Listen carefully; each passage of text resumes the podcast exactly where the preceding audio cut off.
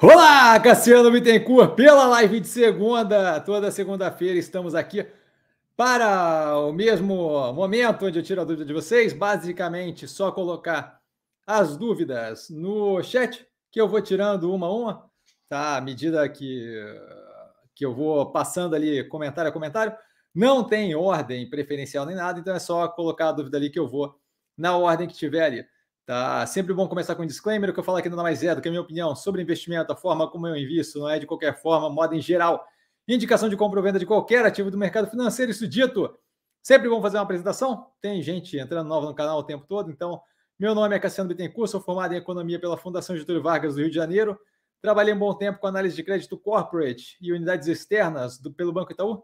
Tá? Análise de crédito de grandes operações que fugiam da alçada do Itaú BBA e da alçada das, uniões, eh, da, das unidades externas, Uruguai, Chile, Argentina e por aí vai. E também trabalhei pelo Itaú com o fundo de investimento offshore. Hoje eu sou investidor e estrategista do mercado financeiro por conta própria. Começamos então diretamente, a gente deve ir até pelo menos às 10, à medida que tiver, enquanto tiver pergunta, eu estou indo, tá? Começamos ali com o Eterno Gabriel, como sempre. Boa noite, Eterno Mestre, boa noite a todos, sempre super educado. Gabriel, boa noite. E ele continua: vamos para mais uma live cheia de conhecimento juntos ao Eterno e, e aos amigos do Sim.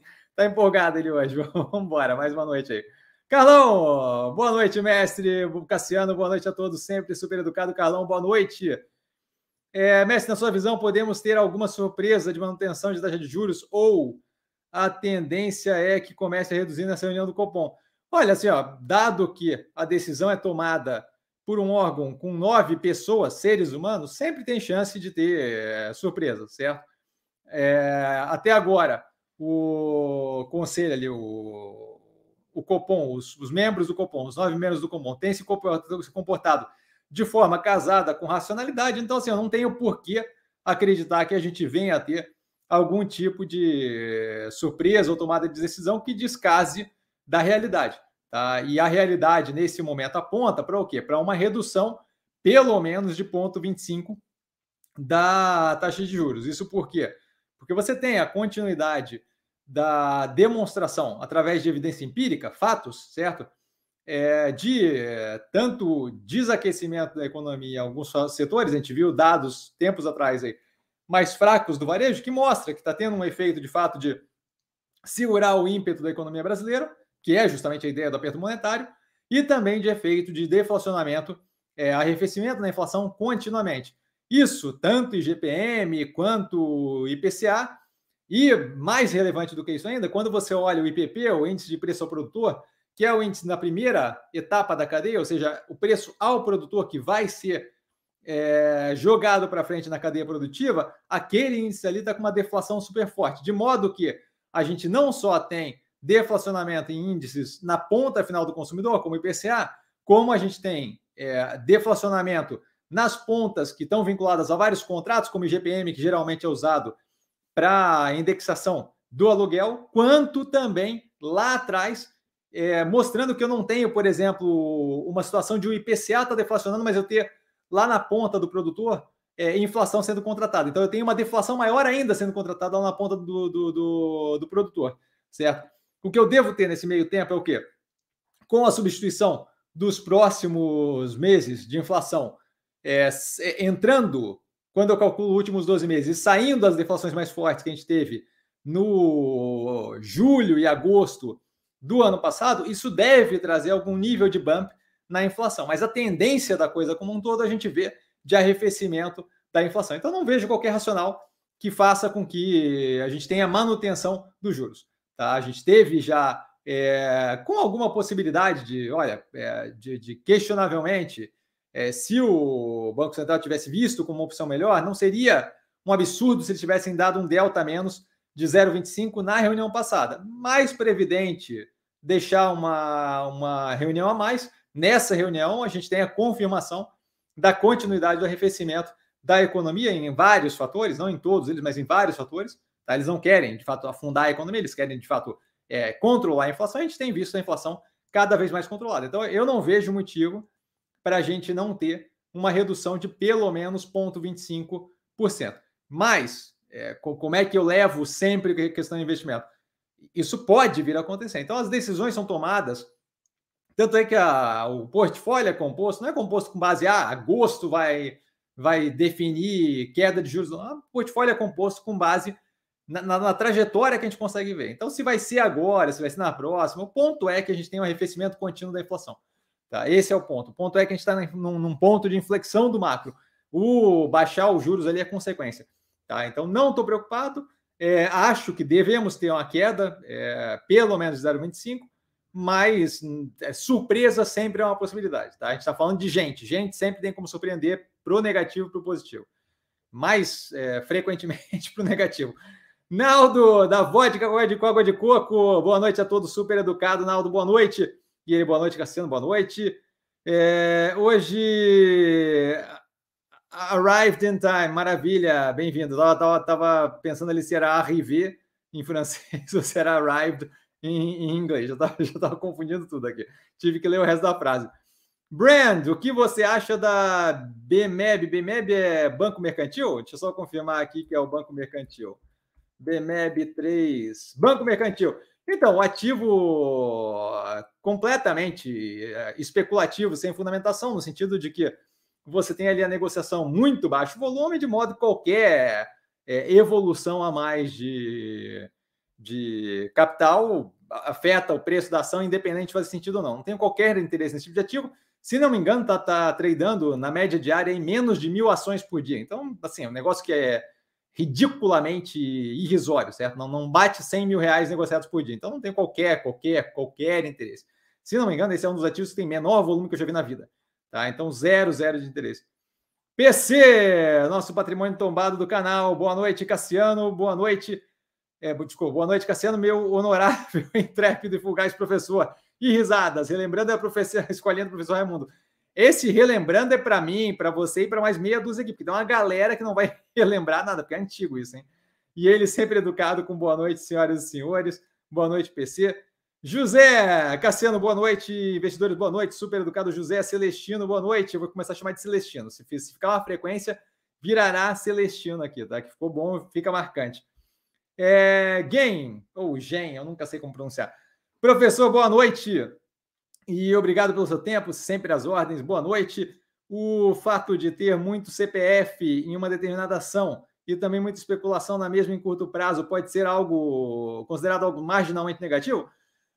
É, de, depende do, do, do, de como você vê a coisa, certo? Quando você tem muito, muita pessoa física, é, eu não sei nem se eu falei, é, o Celestino ali super educado e tal, acho que eu falei, né? Boa noite para ele também. Às vezes eu acabo, minha, minha, boca, minha boca sai falando sozinha.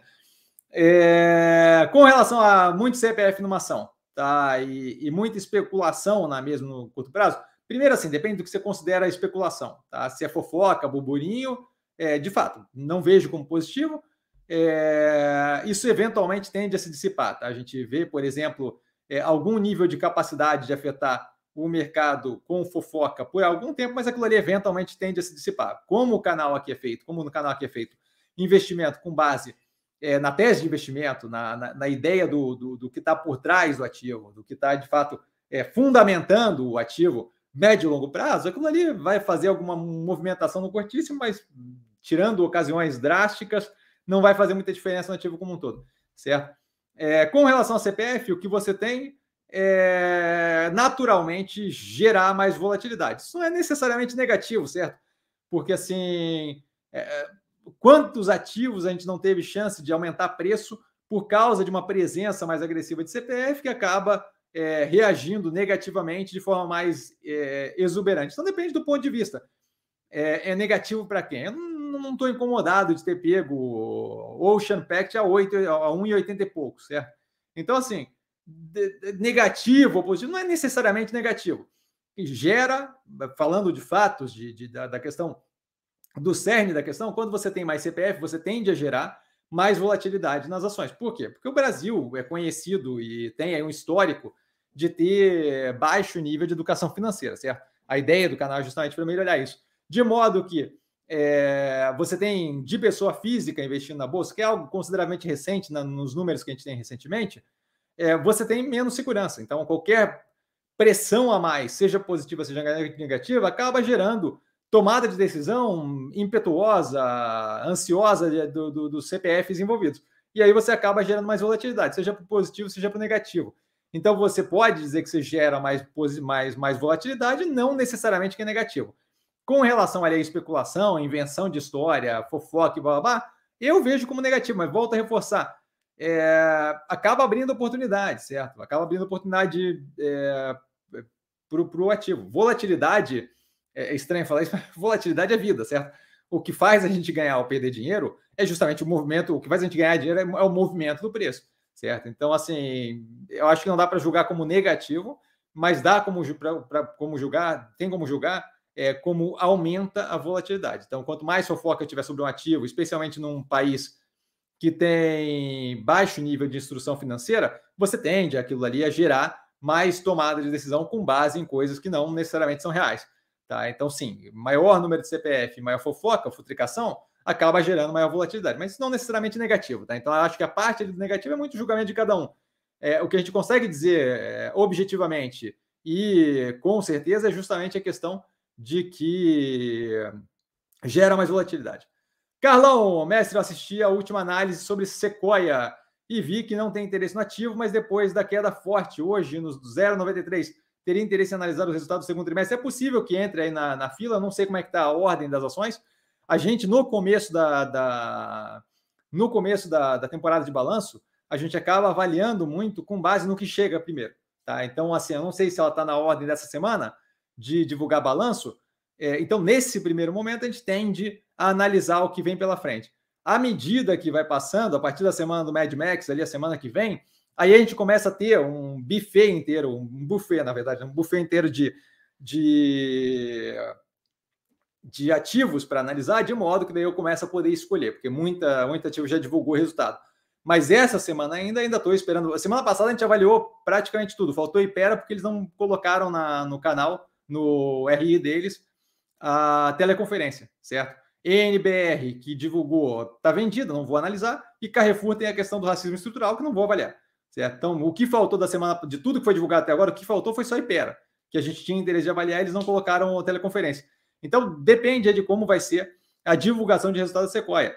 É, a queda do preço abaixo de um real, é, apesar de gerar ali um desconto, gera uma outra questão preocupante, que é justamente o fator de eventualmente a gente poder ver a obrigação ali de grupamento de ação. Eu não tenho interesse nenhum em entrar no ativo para agrupar, certo? Porque agrupou vira uma questão. É, aquilo ali tem. É, quando você tem a necessidade de fazer grupamento de ação, a operação geralmente não está conseguindo muito se virar é, de sair daquele, daquele buraco no qual ela se enfiou. Tá? Então, assim, desconto é muito positivo, mas quando você começa a chegar num certo ponto, ele começa a ficar preocupante, porque grupamento tende a levar é, o ativo para o buraco mais fundo ainda, certo? Você começa a ter oscilações menos agressivas de preço, pô, a gente viu aí uma cacetada de casos de grupamento, aí o resultado é, é, é virtualmente sempre o mesmo, certo? É, então, assim, possível que eu faça análise, vai depender do que aparece primeiro. Se não me engano, a análise dela foi recente, então não tem assim uma pressa para fazer.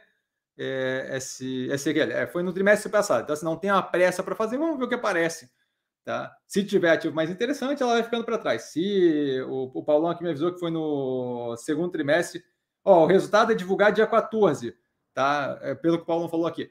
Dia 14, meu amigo, já está tudo liberado. Então, assim, vai, vai, vai depender do que tiver de interessante para analisar. A gente tem vários ativos que tem bastante tempo que a gente não analisa, não sei se propriamente isso daí é o, é o tipo de ativo para avaliar. Tá? Eu cuidaria com essa ideia de queda no preço, às vezes a queda no preço tem motivo, certo? É, mais do que isso, começa a ficar abaixo de um real ali, um grupamento para ser proposto e ir para frente não é um, não é um bom lugar para citar. Tá? É, não acho que é um lugar positivo para estar. Então, assim, vamos ver o que aparece de análise, não tem como dizer agora. A prioridade nesse momento é a análise do portfólio. Como ela divulga só dia 14, antes de acabar o portfólio, não vai ter análise de nenhuma outra operação, tirando as que divulgam antes, certo? Nessa semana a gente consegue matar as do portfólio e sobra tempo ainda. Aí vai ter análise é, além do portfólio. Mas semana que vem são 19 ativos do portfólio, se não me engano, que, que, que divulgam é, resultado. Então, assim, vai ser só focado em portfólio. Johnny, boa noite, queridíssimo professor. Cheguei, cheguei. boa noite, Johnny. Quase que eu faço, quase que eu faço normal, quase que eu só leio. Foi mal. Rodrigo, salve CBK e companhia. Super educado, Rodrigo, salve. Érico, boa noite, professor, e a todos, todas da live. Érico, queridão, boa noite, sempre super educado, marcando a presença e prestigiando sempre a live do mercado financeiro. Sempre me deixa envergonhado. É, querido professor, usando um pouco do seu olho de Tandera, vamos embora. Verificando esse arrefecimento contínuo da inflação, quanto acha que pode chegar a Selic? Gratidão sempre. Então, vamos assim, ó. Esse tipo de coisa é só com bola de cristal, tá? É, eu, eu não me assustaria se a gente tivesse uma redução. Quanto eu acho que pode chegar, não, não dá para dizer. A gente tem um período de arrefecimento com redução que as coisas vão evoluindo, certo? Pode ser que, se, se, se tiver continuação de tomada de medida estruturante pelo governo, a coisa pode reduzir bastante. Se eu tiver é, esse negócio de começar a botar é, o, o, o, essa, essa galera que estão querendo botar no IBGE, não, não, me recuso a chamar aquilo ali de economista, é, aí a coisa começa a complicar, tá? Então, assim, tem que ver o que vai ser daqui para frente. Não acho que tem nenhum ganha contraproducente ficar chutando até onde vai. Com relação ao que a gente tem algum nível de previsibilidade, que é essa é, decisão agora, não me surpreenderia se viesse meio ponto percentual para baixo. Tá? Eu acho que mais do que isso fica muito pouco provável. Tá? A queda da Selic nesse momento do Copom. É, é o, o, o que parece ser mais razoável é entre 0,25 e 0,50. 0,25 e 0,5 ponto percentual. Se isso ajuda, não ajuda, eu, eu não focaria nesse tipo de coisa. Certo? A gente está vendo. A parte importante, a parte relevante é justamente o que, o que motiva a tomada de decisão de redução de juros. E essa parte está acontecendo, a gente tem acompanhado direto, tá?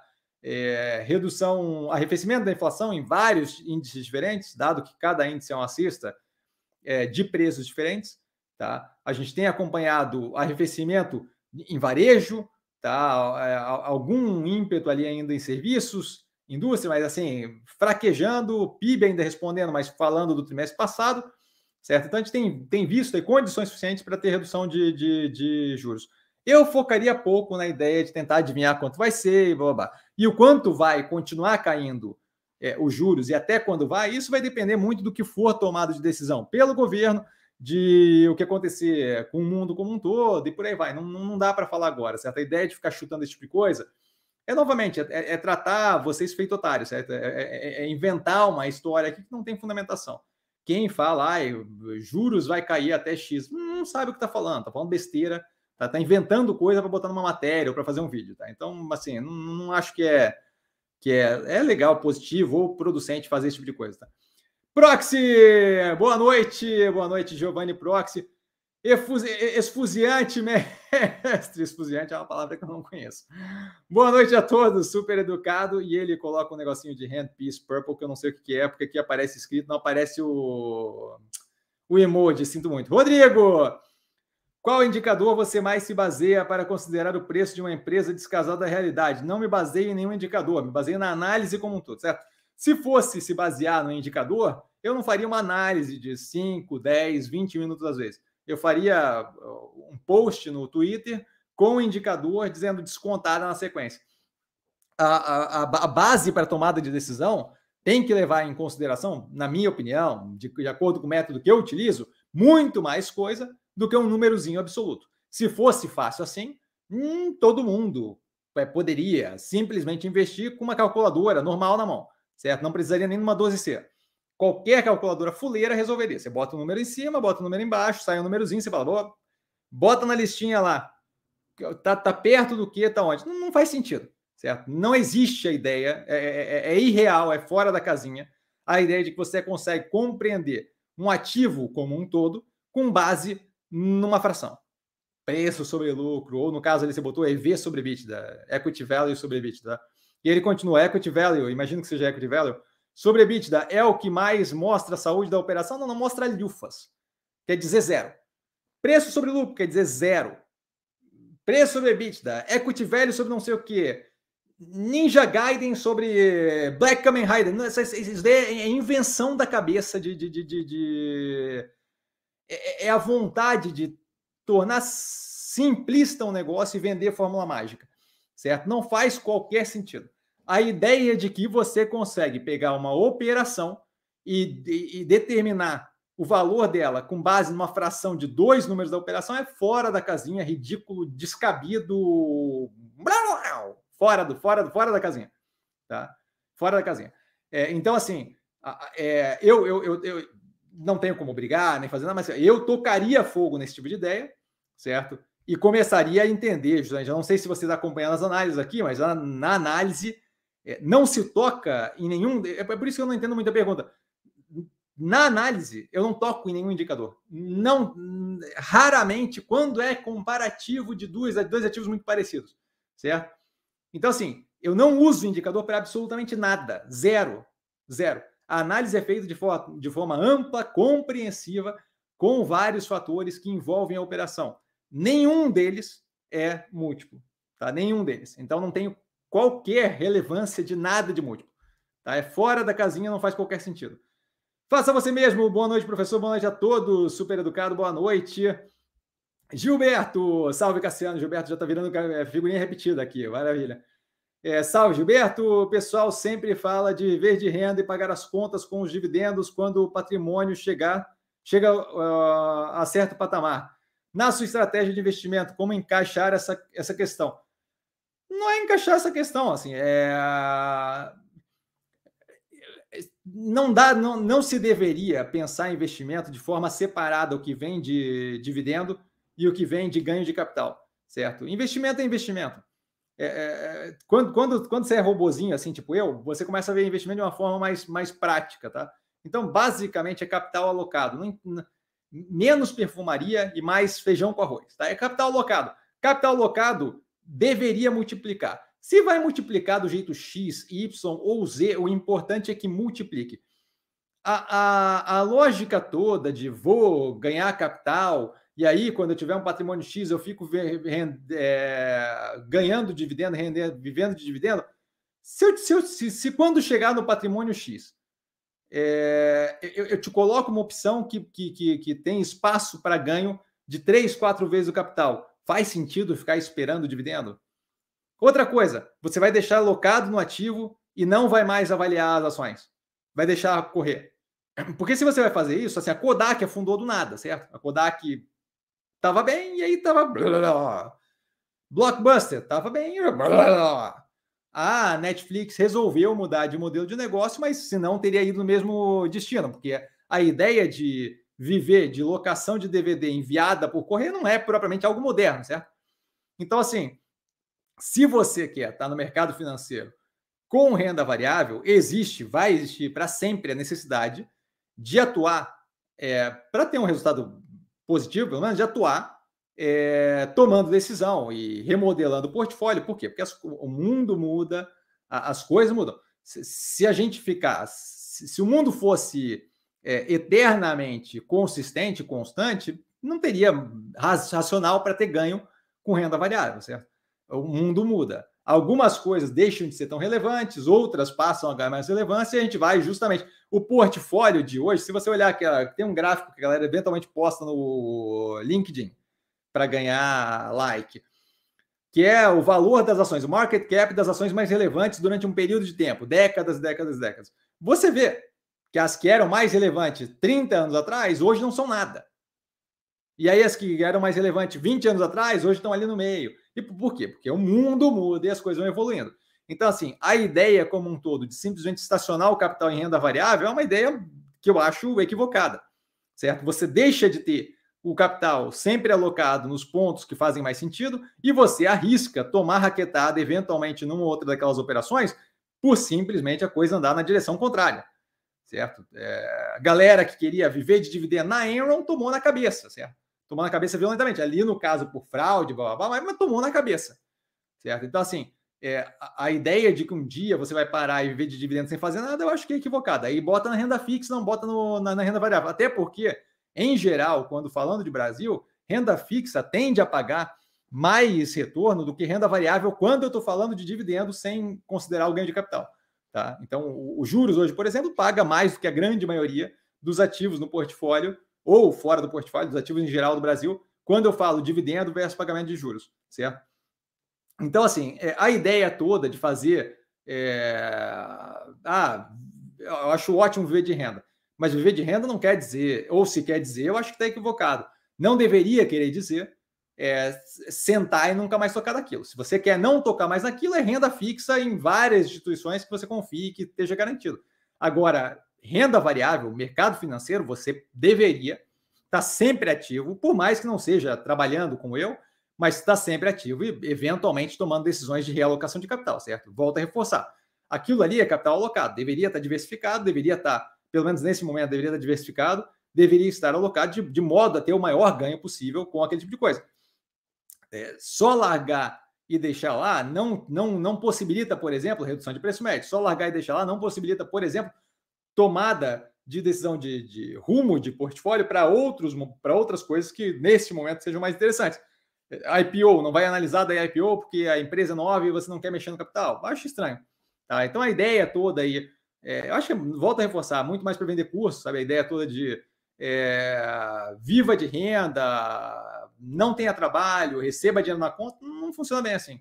Tá? Não acho que a vida é bem por aí. Por isso o canal, porque a ideia é que justamente educar e garantir que sempre tenha informação viva, tá? renovando e atuante, para que possa se tomar decisão e continuar mantendo o portfólio sempre evoluindo. Tá? André, boa noite! Boa noite, André. Mestre Multilaser andou bem hoje, ainda assim tem potencial para aportes depois da confirmação do resultado. É, tem o dia do resultado, mestre? Eu tenho o dia do resultado, não tenho de cabeça. É, deve ser ali no meio do, do, do, do da, da, semana Mad Max, ali entre dia 9 e 10. Tem que ver no RI da, da, da empresa, tá aqui no, na, na, agenda, mas não no planner aqui, mas eu não vou ficar procurando porque tem 300, tem 35 resultados só do portfólio, tá? É, mas deve ser ali entre 9 e 10 a semana que vem. Tá? No RI da, da, da empresa tem. É... E aí, se tem potencial para aporte ou não, eu não sei o que vai acontecer no dia, certo? Se a empresa divulga resultado, eu recebo o que eu quero do resultado e o mercado acha que afundou, que foi terrível, aquele preço vai afundar. Se o mercado concorda comigo e acha que foi super positivo, aquele preço vai subir. E isso daí, ó, 14 do 6. O Paulão mandou aqui, 14 do 6. Então, 14 do 8, desculpa. 14 do mês que vem. Então, não é na semana do Mad Max, na sequência. Tá? Depende de como o mercado vai reagir. Eu não sei qual é o preço que vai estar depois da divulgação do resultado. As últimas vezes o mercado reagiu super mal. Pode ser que reaja super mal, pode ser que reaja super bem. O cenário anterior era um cenário de juros ainda alto, sem horizonte de redução. Agora já não é mais. Então, assim, não tem como saber, só com bola de cristal. Certo? A hora que a gente tiver a divulgação do resultado, a gente tem no dia seguinte o mercado reagindo, aí a gente começa a poder eh, avaliar o que vai acontecer. Mas não tem como avaliar algo antes de acontecer. Tá? Rodrigo, prefere uma empresa que gera quatro vezes mais caixa com lucro líquido duas vezes menor? Ou o contrário, ambas no mesmo valor de mercado, operações parecidas? Não tem como avaliar as coisas assim, parceiro. Eu, não sei qual é o motivo da, da, da geração de caixa, porque assim, eu consigo, eu consigo gerar caixa vendendo pedaços da minha operação. Eu consigo. Não, não, não, esse. Volta a reforçar, assim, Rodrigo, eu vejo bastante você fazer isso, tá? A ideia de tentar conseguir um método de equacionar ou de colocar a matemáticazinha que vai resolver não funciona assim, parceiro, certo? É, assim, se, não, não, não seria necessário fazer faculdade, nem nada disso, certo? Seria pegar a formulazinha e aplicar. As coisas, é, essa ideia de que vai conseguir é, tornar, simplificar a avaliação, vai fazer com que você torne a análise simplista. Simplista significa tirar um monte de coisa que é relevante para a tomada de decisão. Não existe essa ideia de eu vou calcular X ou Y, é, a tal número e tal número, vamos dizer o que eu tenho que comprar. Esquece isso, parceiro. Você vai, você vai continuar batendo essa parede e vai continuar não indo na, na direção que tem que ir. Tá? Então, assim, essa ideia de tentar é, transformar no, numa continha que você faz e, e, e diz quem, não existe, certo? Se, se, se, se fosse assim, se, se, a, análise funcionasse assim, eu não faria uma análise comentando cada pedaço da coisa. Eu falaria: olha, esse é o fluxo de caixa, esse é o lucro líquido, essa é uma boa operação. Bora, fogo, certo? Aí daria para fazer 300 análises num vídeo. Mas não é assim que funciona. Certo? Tem mais coisa que se leva em consideração. Eu não acompanho o mercado de gado no Brasil de graça, certo? Eu acompanho o mercado de gado no Brasil porque um dos ativos do portfólio depende de preço de arroba, movimento de exportação, comércio internacional, nada disso vem de X vezes o lucro, caixa, fluxo de caixa, não é, isso é consequência do, do negócio. Tá? Então, volto a reforçar, sair, desse, de, de, sair dessa ideia de, de, de, tornar simplista a análise, de criar um númerozinho que diga e começar a ver as coisas mais casadas com o que é feito aqui. Tá? Não, é, não é esse o, o, o direcionamento. E aí continua, depois que dobrou o valor a Helbor, eu vendi tudo, mas ainda acho que tem muito upside. Quero exposição do setor. Estou em dúvida entre Helbor, Melnick e JHSF. Então, JHSF tem análise no canal, a Melnick tem no portfólio, a Helbor até acho que tem, mas faz um tempo. É... Deixa eu ver aqui. É... Acho que faz um tempo. Bom, teria que rever a operação. Tá? Faz tempo que eu não olho. Leandro! Boa noite, Cassiano. Boa noite, Leandro. Alguma perspectiva do resultado da Clabin? Preço de celulose no curto prazo? Não olho para preço de celulose no curto, no médio, no longo prazo. Preço de celulose é dado pelo mercado e não é propriamente algo que, que, que fala sobre o resultado da Clabin. Tá? A Clabin tem um percentual, ali, se não me engano, de 30 e poucos por cento que vem de celulose pura, o restante vem de é, craft liner, papel cartão e por aí vai. Tá? Ou seja, processado com ganho é, com, com, adição de valor é, com o processo de produção.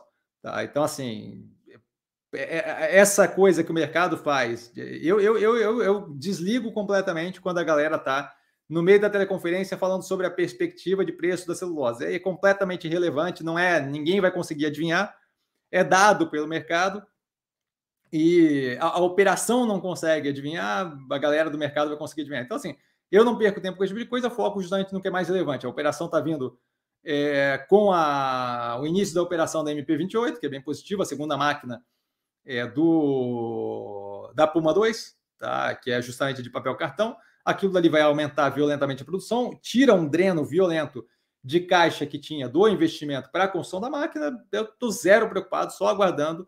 O preço está estacionado há bastante tempo, então, assim, a evolução, a, a operação evoluindo e o preço não reage. Então, assim, estou só aguardando para ver, não o foco nesse resultado, mas para ver uma, uma, evolução contínua da operação, dado que a máquina vai entrar em ramp-up, vai começar a ter produção agora e vai, deve levar eu mesmo que a, que a outra máquina, uns 12 meses para entrar em produção 100% do, da capacidade. Então, a gente tem um horizonte bem positivo de redução de dreno de caixa por não ter investimentos mais de grande porte e de foco ali em geração de valor para acionista geração de caixa, redução de alavancagem num cenário de redução de juros. Então, assim, zero preocupado, não foco nada em preço da celulose, preço da celulose é dado pelo mercado, não é algo que eu procuro tentar adivinhar, porque não vai adivinhar.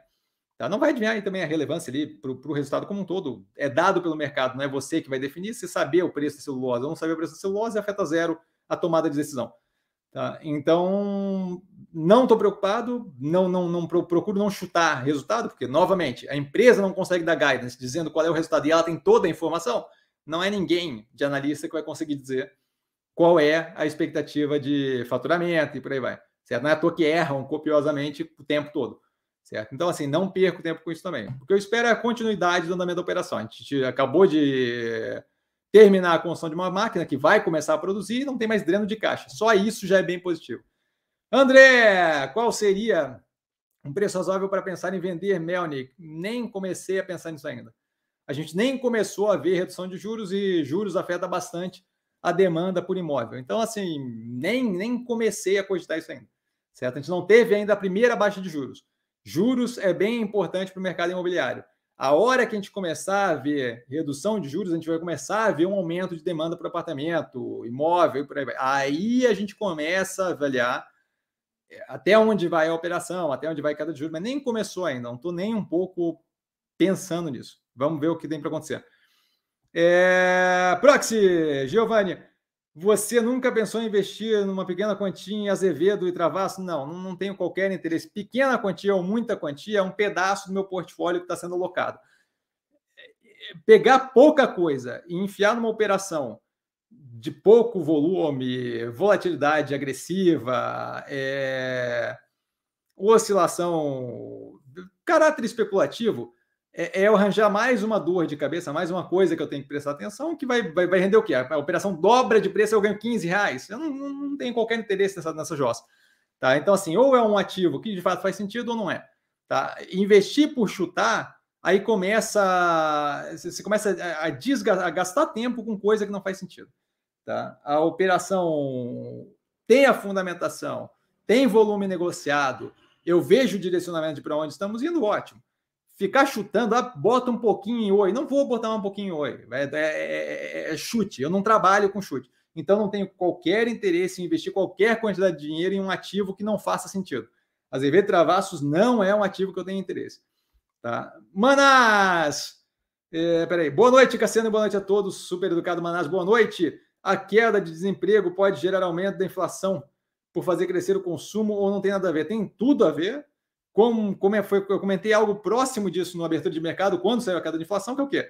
É algo positivo no sentido de que mostra a resiliência da economia brasileira, ou seja, quando a gente tem aperto monetário, eu não quero, o positivo não é que o Banco Central consiga afundar a economia, certo? Então, interessante para aquele soft landing que a galera fala, que é o, o pouso suave, é o quê? É eu ter alguns pedaços da economia reagindo mal, outros reagindo bem, de modo que é, eu consiga não afundar a economia no processo de controle inflacionário.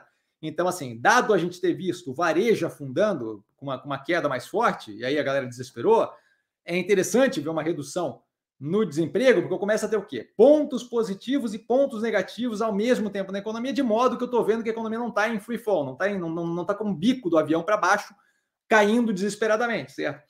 Nos Estados Unidos a gente vê várias coisas parecidas. Então a gente vê ali a confiança do consumidor muito forte e o setor imobiliário com queda de preço contínua, certo? Então assim, você, você, você vê essa disparidade entre entrega de resultados num cenário de aperto monetário é positivo. Por quê? porque você vai ter notícias positivas para a economia, como essa do desemprego, que sim, é, a queda no desemprego, especialmente se não for um pedaço grande ali por desalento, né?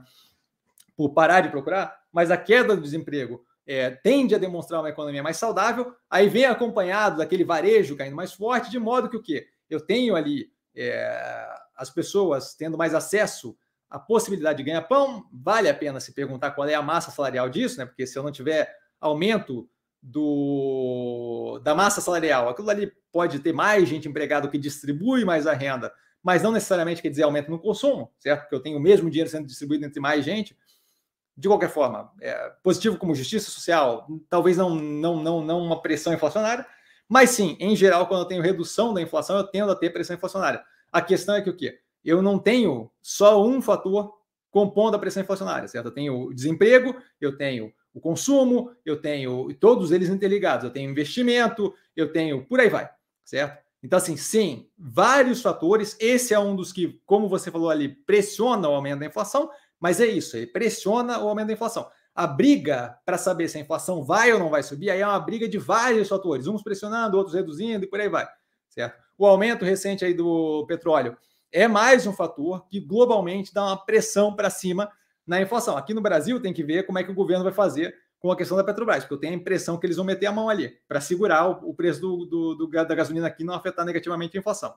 Independente disso, o que você falou procede, a questão é que não é só aquele fator, certo? Então, assim, para ter uma redução, para ter um arrefecimento inflacionário sem ser agressivo demais para a economia, em geral eu gosto de ver coisas como essa é, fatores que parecem não fazer sentido, mas na verdade faz total sentido. É só que a economia reage diferentemente em pontos diferentes. Por quê? Porque eu não estou sentando a porrada na economia, certo? Aquilo dali que o Campos Neto falou tempos atrás, é, se eu tivesse buscando a meta, ele falou algo do gênero, estou parafraseando, mas se eu tivesse buscando a meta, eu teria colocado a inflação lá nos 25%. Sim, porque para conseguir a meta no prazo até o final do ano, teria que ser uma raquetada e travar, segurar com tudo a economia certo? O que se está fazendo é de forma mais parcimoniosa, de modo que eu vejo a inflação arrefecendo paulatinamente, alguns setores respondendo mais positivamente, outros menos positivamente. A gente viu, por exemplo, no PIB passado, é, o agro lá segurando violentamente grande parte da economia e várias outras partes da economia afundando.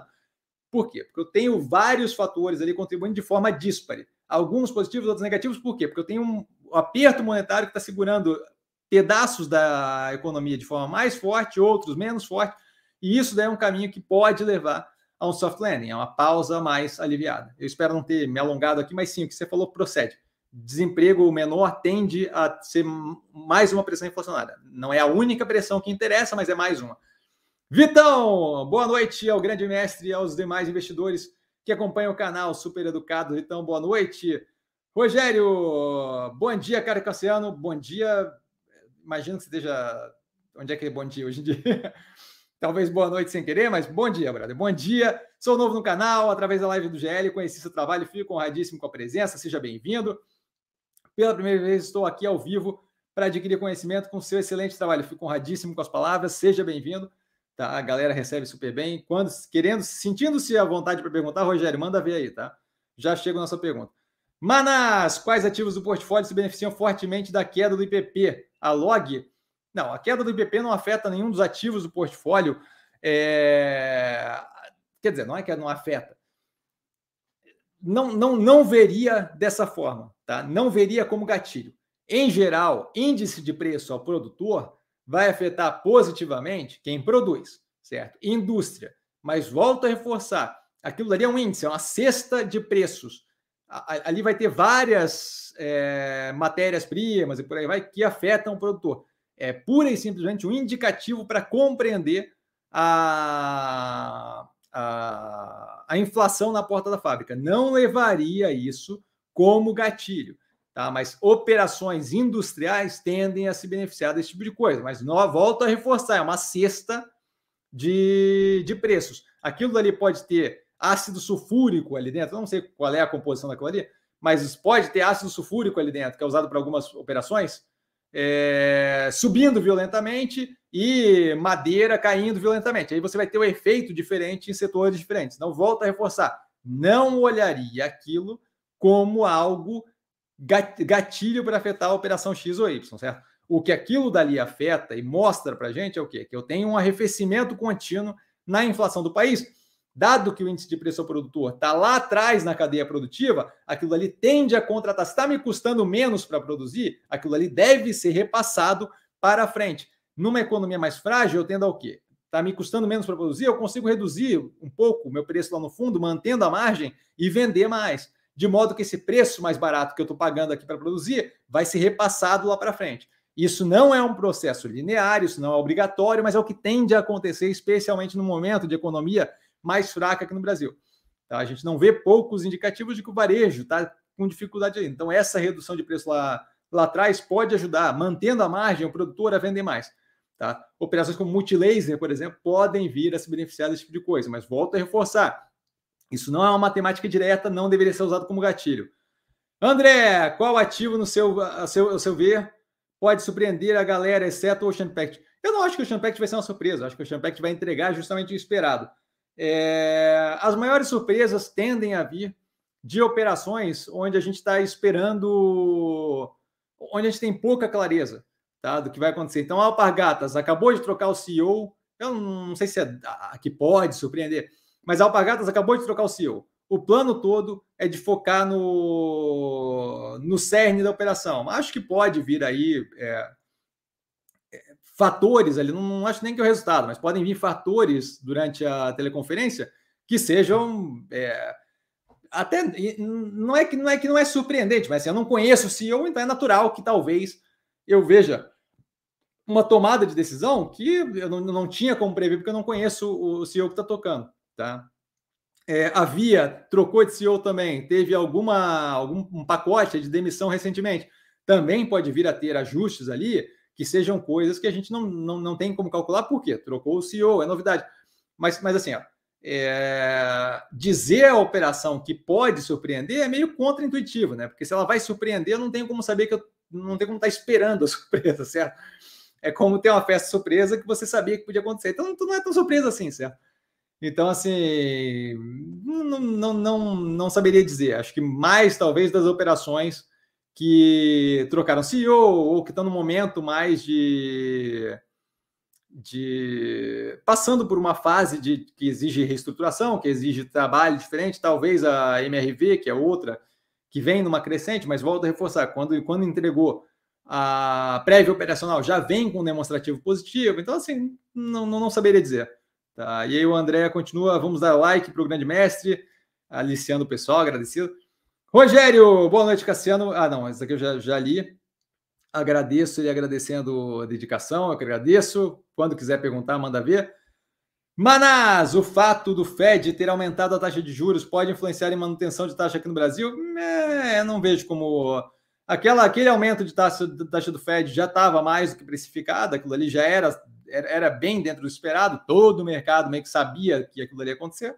Aqui, lá fora, em geral, eu acompanho o Bloomberg direto, então assim, eu não acompanho só o mercado brasileiro, não acompanho só é, o que está acontecendo aqui no Brasil, eu acompanho uma cacetada, a galera que vê meus podcasts lá que está aberto no Instagram sabe que eu acompanho uma cacetada de coisa do, do mundo, Estados Unidos, Europa, por aí vai. Então, assim, não era novidade para ninguém, certo? 0,25 era dentro do esperado, nada demais. Então, não acho que a gente tem. A gente continua vendo a continuidade dos dados aqui no Brasil evoluindo, o 0,25 ali é, parece. É, existe a possibilidade de ter sido a última subida do, do juros de lá.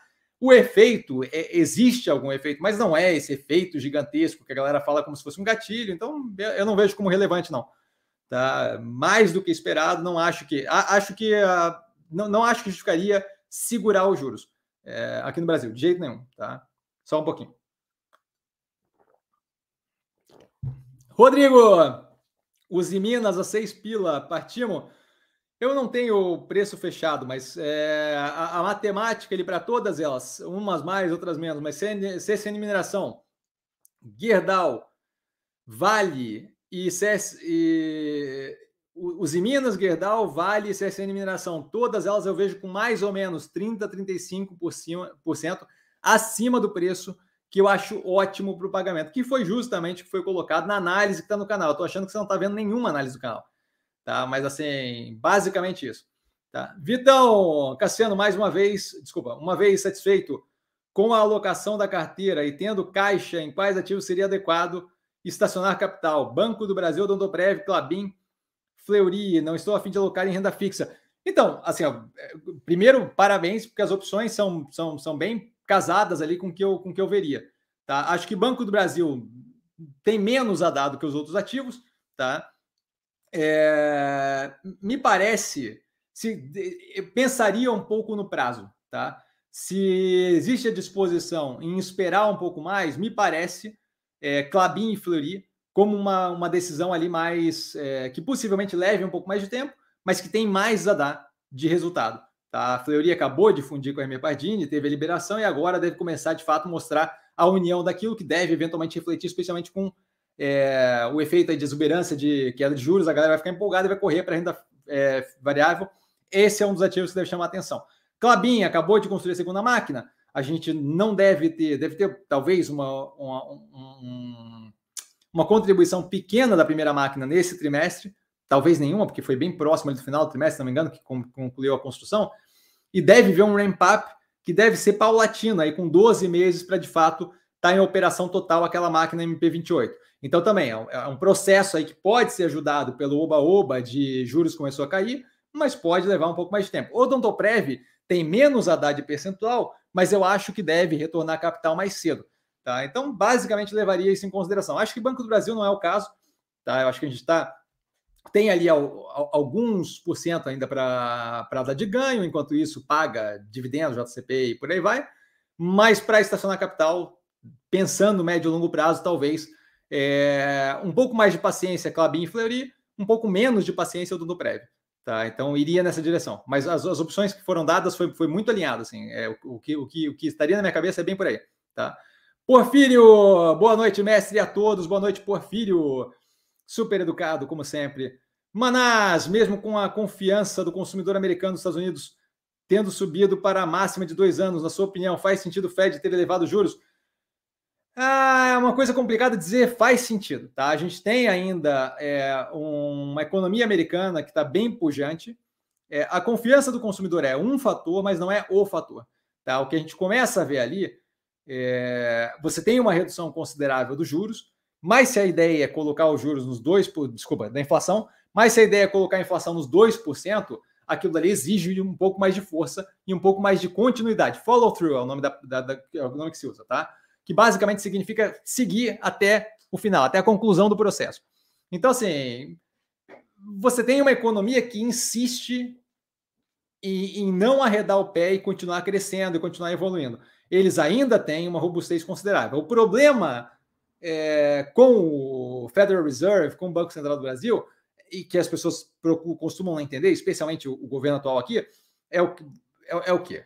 O problema é que, assim, você, quando você é o Banco Central, você lida com um númerozinho que você está alterando, certo? Dos juros ali do país, e você lida com a expectativa do mercado, e aí mercado eu estou falando financeiro, consumidor, é, outras instituições e por aí vai, do que você vai fazer, certo? Então, assim, você não está controlando só o número dos juros, você está controlando o número dos juros e você está controlando a expectativa dos outros com relação a você.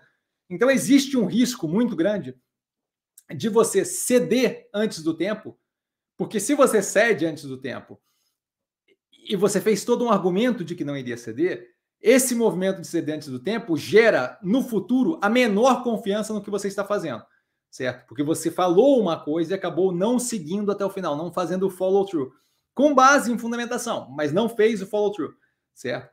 Então, por que que quando você fala do Jerome Powell, você vê sempre é, as possibilidades abertas, mas, mas uma força de, olha, eu vou fazer o que tem que ser feito. Porque quanto mais quanto mais os envolvidos acreditarem que ele vai fazer o que tem que ser feito, menos ele tem que efetivamente ir lá e fazer, certo? É a questão do é a questão de fazer uma ameaça mais forte para não ter que levar a cabo de fato é, e fazer o que eu estou ameaçando, tá? Então assim, é, a questão do a tomada de decisão do Fed, do Banco Central do Brasil e por aí vai, não se baseia pura e simplesmente. Você tem um componente da inflação grande que é a expectativa do consumidor. Então ele não se baseia pura e simplesmente no número versus os dados que saem, certo? Eu tenho que controlar a inflação e eu tenho que controlar o espírito de todo mundo que está envolvido, no sentido de que eu não posso, o, o que causa é, a espiral negativa inflacionária é o que? É o consumidor começar a achar que o preço vai subir e começar a demandar mais salário do empregador, e aí o empregador aumenta o custo, que exige mais salário do consumidor, que demanda mais salário, e aí eu começo a ter esse ciclo. E esse ciclo é completamente composto, parte composto, de um empurrão inicial da inflação, mas o restante é composto de eu acreditar que o preço vai subir, meu meu empregador acredita que vai subir, por aí vai, e aí eu tenho ali um, uma questão muito mais psicológica da coisa, de expectativa, do que propriamente é, o número dos do juros especificamente. E é isso, isso daí é parte da tomada de decisão. Então, acho que é é, quem sou eu para julgar, sim, mas acho que sim, que faz sentido. É, a subida de 0,25 foi uma subida módica e deixa espaço para não subir e estacionar nesse nível as próximas, mostra que eles estão falando sério sobre controlar a inflação e ponto. Acho, acho que foi é, sábio a, a, tomada de decisão.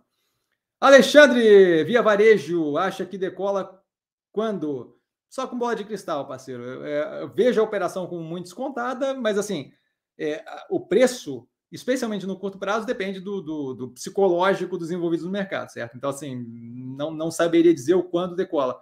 A gente viu, no caso do Champex, por exemplo, derreterem violentamente até um e pouco para depois, eventualmente, o, o ativo reagir. Aquela descida para subida faz sentido? Na minha cabeça faz zero, certo? Porque a gente estava falando lá atrás, no IPO, vale quando a gente estava falando lá atrás, estava um real e vale agora que está no, no cinco alguma coisa. Então, 100% psicológico do mercado afetando o preço do ativo. Então, sem ler a mente de todos os envolvidos, não tem como saber. Não faço ideia de quando decola, de quando sobe o preço. Tá? Acho que a redução dos juros palatina ajuda, acho que resultados cada vez mais mostrando capacidade de lidar com o momento ajuda, mas é, daí para dizer o, quando é que o preço sobe, só com bola de cristal. Rodrigo Cassiano, que, desculpa, concordo que não é um indicador é, que vai definir tudo, mas você não teria problemas de alocar capital em um ativo com EV EBITDA mil vezes se ele tivesse uma boa tendência de operação? Eu não tenho nem ideia do, do equity value não se vê como um número vazio, é isso que eu estou explicando. Eu não sei o que, que, tem ali dentro. Eu não sei o que, que é boa tendência de operação. Não, não, não, não, esse tipo de coisa não existe. Volto a reforçar. É, sabe aquele negócio de murro em ponta de faca? Você pegou uma faca e você está batendo na ponta dela, sem parar, direto, uma atrás da outra. Isso, isso volta a reforçar. Enquanto você forçar a barra nessa direção, você não consegue. Enquanto você. É assim, ó, árvore e floresta. Essa é uma coisa que eu falo faz tempo que eu não falo aqui no canal. Você está focando na árvore e não está olhando a floresta em volta. Enquanto você ficar forçando a barra nessa árvore, nessa árvore, nessa árvore, você está perdendo toda a floresta, os bichinhos da floresta, a fada do dente voando, o esquilinho que está pegando a, a, a, nós. E o Deer lá atrás, saltitante, o Bambi, a mamãe do Bambi, o caçador que está tentando matar eles, certo? Então, assim, abre a visão, expande o campo de visão. Esse tipo de foco não leva nada a lugar nenhum. Se o foco fosse cálculo matemático, eu aconselharia veementemente, já teria feito. Pega um algoritmo, certo? Eu programo desde que eu tenho 13 anos de idade, tá? Programava em Pascal. Pega um algoritmo, monta o algoritmo, programinha, manda ele calcular, porque cálculo matemático não tem nenhum ser humano que bate computador, um processador, certo? Especialmente processador hoje em dia. Manda ele calcular, manda ele tomar as decisões e ponto, é número. Se é número, se a ideia é matemática e é número, joga no algoritmo e deixa ele fazer a coisa toda. Mas a ideia não é número, porque se fosse assim, funcionaria. Só que não funciona. A gente vê nego tomando na cabeça direto com esse tipo de coisa certo? Então, volto a reforçar, você vai continuar martelando nessa direção e você vai continuar ouvindo a mesma coisa, certo? Ou, ou, ou faz um experimento seu. Experimenta tomar decisão de investimento com base nos números e ver o que acontece. Não aconselho, mas é, é às vezes tem que botar a mão no fogo. Às vezes, às vezes a pessoa, para ver o que acontece e botar a mão no fogo, tem que botar a mão no fogo. André, desculpe, mas tem perguntas que não são compreensíveis, questionando suas análises na minha humilde visão, você. Bem besteira já. Você é mestre, cara. Parabéns por passar todas as informações. Sempre as ordens, cara. Pergunta é sempre bem-vinda. Gabriel, boa noite a todos da live. Boa noite, Gabriel, super educado. Já estava com saudade de assistir a única live de investimentos do Brasil. Fico honradíssimo, cara. Já vou ali para sua pergunta. Manás, até que ponto a isenção de 50 dólares para importação é ruim para a economia nacional, tendo em vista que muitas pessoas compram Shin, Shopee, AliExpress para revender e tirar daí o seu sustento? É questionável. Isso daí é uma questão de política pública, não tem certo ou errado, mas é questionável. A questão é justamente assim, ó, a questão ali do, da isenção de imposto é errado, é certo? Não tem como dizer. É uma questão, é uma decisão de política pública. Supondo o cálculo que se tem disponível hoje em dia, certo? A Receita Federal fez um cálculo recentemente de que até 2027, 36 bilhões de reais vão vir desse tipo de isenção. Aqueles 36 bilhões a gente quer usar para financiar emprego em outro país, que é isso que está fazendo. Certo? Você está você tá ajudando a gerar uma operação, você está tá ajudando a, a dar competitividade para uma operação que emprega lá fora. Se é isso que a gente quer fazer para comprar roupa mais barato, eu entendo perfeitamente. 36 bilhões de reais gente passando fome no Brasil. 36 bi para ajudar a competitividade lá fora. Se essa é a ideia para que a gente possa comprar roupa mais barato, é uma decisão da sociedade brasileira. Simples assim. Não tem certo, não tem errado. É isso que a gente quer fazer?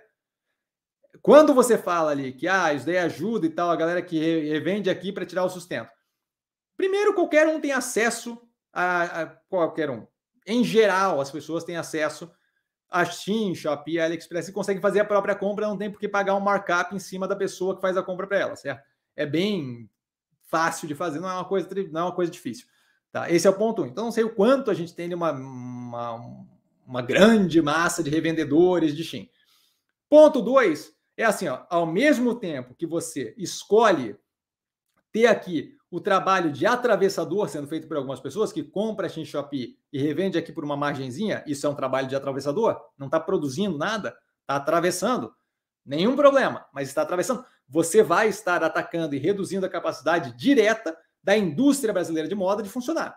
Se volta a reforçar, certo, errado, tanto faz. Se você quer que o país tenha mais atravessador de moda produzido em outro lugar e que a indústria daqui vá numa direção de perda e perda e perda de competitividade, é mais uma decisão a ser tomada.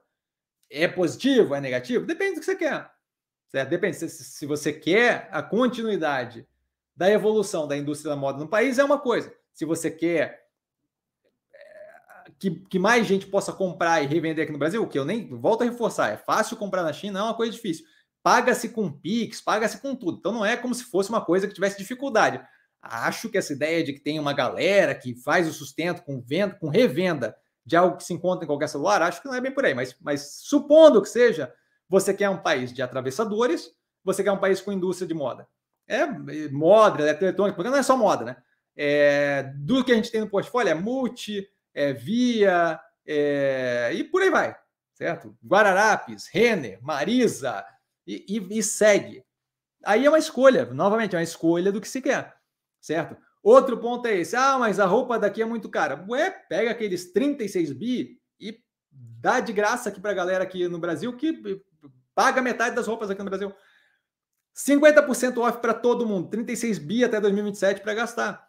Aí você vai estar tá garantindo roupa aqui no Brasil, barata, e não vai estar tá financiando o trabalho lá fora. É uma, volta a reforçar, é certo, errado, é uma questão de escolha. A questão é que assim, ó, não dá, o que não dá para fazer é olhar para a coisa de uma forma simples. Certo? Não dá para olhar para o negócio e ver só um reflexo da coisa. Porque um reflexo, com certeza, é uma população considerável do Brasil tem acesso a roupas em um preço mais acessível. Isso custa, isso não é nada de graça, isso custa alguma coisa. É esse, é essa a política pública que a gente quer? Porque isso não vai custar só nos 36 bi, isso não vai custar só na indústria, vai custar numa remodelagem da, da, da, do que sobrevive como método de produção aqui no Brasil. Então, assim, é uma questão de, de, de, de avaliar e ver o que você quer, certo? Mas, mas não é 100% uma, uma decisão sociedade brasileira. Gabriel, mestre, em todos esses anos de mercado, você já passou por quantas e quais crises? Como foi a experiência e como o portfólio sofreu e se recuperou? Abraço.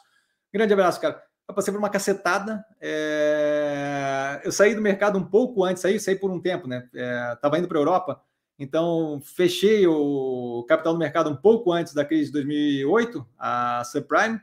O timing foi perfeito. É... Que eu lembro mais, mais recentemente, assim, né? Para não ficar.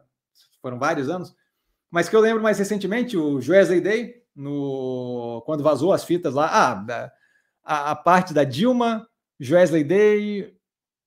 É, aí depende do que você chama de crise, tá? É, o Covid agora, mas assim, muitas das coisas que chamam de crise não é propriamente crise, né? A gente teve agora o que eles chamaram de crise bancária. Que crise bancária, certo? Então, acho que mais forte recentemente foi Wesley Day, que não, também não foi crise, crise, foi um momento mais tenso. É, acho que Covid, Covid foi a, foi, a, foi a coisa mais relevante aí que aconteceu recentemente. Tá? Não, é, Crise, crise de verdade é Covid 2008, certo? Fora isso, é não dá para chamar de crise, certo? De, depois que você teve Covid, depois que você teve 2008, o subprime, não, o resto não é propriamente crise. Então, assim, crise acho que foram essas duas. Tá? E aí, assim, como foi a experiência e tal, não é divertido, né? A questão lá do subprime não acabou não pegando, mas assim, não teria sido divertido. A do Covid agora é, também você, você exige uma atenção redobrada e muito mais avaliação e, e absorção de conteúdo, sobretudo o tempo todo. Então, assim, com relação à questão da Covid agora recente, a quantidade de, de, de conteúdo que eu absorvi com relação a infectologia e por aí vai, tudo que você pode imaginar de questão de evolução biológica e infecção e tratamento, mRNA, é, 350 tipos de vacina, e para onde vai, para onde não vai, qual é a viabilidade de acontecer, e quem está mais à frente, como é que vão financiar Moderna, Pfizer, BioNTech, por aí vai, assim, você, você acaba ganhando conhecimento violento no setor, certo? Mas, basicamente, é, o, o, que eu acho que, que o portfólio sofreu agora no, na do Covid bem claramente, né, naquela queda absurda de preço. Durante toda aquela queda tinha vídeo no canal, a galera me perguntando se eu não ia vender tudo e tal, não sei o que nas lives. Eu falei que não via sentido, aquilo ali era exagerado e não deu outra. Seis meses depois estava tudo de volta no, no, ou no preço anterior ou próximo do preço anterior. Então você consegue acompanhar. É isso, você consegue ver as lives gravadas, você consegue acompanhar eu passando por aquela crise, certo? É, mas assim, a, a, tomada de decisão, a recuperação ali não foi uma recuperação que eu fiz acontecer. A recuperação foi, ali foi, foi uma recuperação de que é, não via sentido em não ter um retorno à normalidade dos preços ativos, e foi o que aconteceu. Mas assim, o que eu acho que vale a pena fazer nesse tipo de, de cenário é avaliar seriamente o que está acontecendo e tomar decisão com base na realidade, não com base no desespero alheio ou com base no oba-oba alheio, certo? Então, é, não sei se responde a tua pergunta. Não é uma coisa que dá para responder assim numa pergunta, né? Tanto é que gerou live para caramba, foram acho que seis meses ali mais tensos entre final de fevereiro e julho, agosto, talvez, tá? E se você pegar as lives nesse período, você vê o, o como é que foi lidar com esse negócio, porque a galera estava completamente desesperada. Tá? Mas assim, acho que a, a, a, crise que mais chama atenção e que é, divertidamente dá para acompanhar pelo canal é a crise do Covid, que dá para ver. Se você pega, pega as datas, pega o Ibovespa, é, pega aquele fundão, a queda toda e tal, pega as datas e pega o quando foram os períodos, dá uma olhada nas lives do canal, dá uma olhada nas análises do canal, que você vai ver o nível do desespero que a galera tava, certo? É, mas basicamente isso, assim, não, não, é, não, não dá para resumir com uma fala só, certo? Era trocentos ativos no portfólio, uma cacetada de avaliação para fazer. É, recentemente tinha trocado também o IFRS 16, que era mais uma coisa para levar em consideração, e por aí vai. Rodrigo, qual a tua rentabilidade média? Não, não faço esse cálculo, cara. Eu penso operação a operação, tá? E aí não, não paro para avaliar a rentabilidade como um todo. Tens essa informação? Não tenho. Ou rentabilidade separada nos últimos cinco anos? Não tenho. Eu tenho. Eu tenho a abertura de cada operação fechada nos vídeos do canal.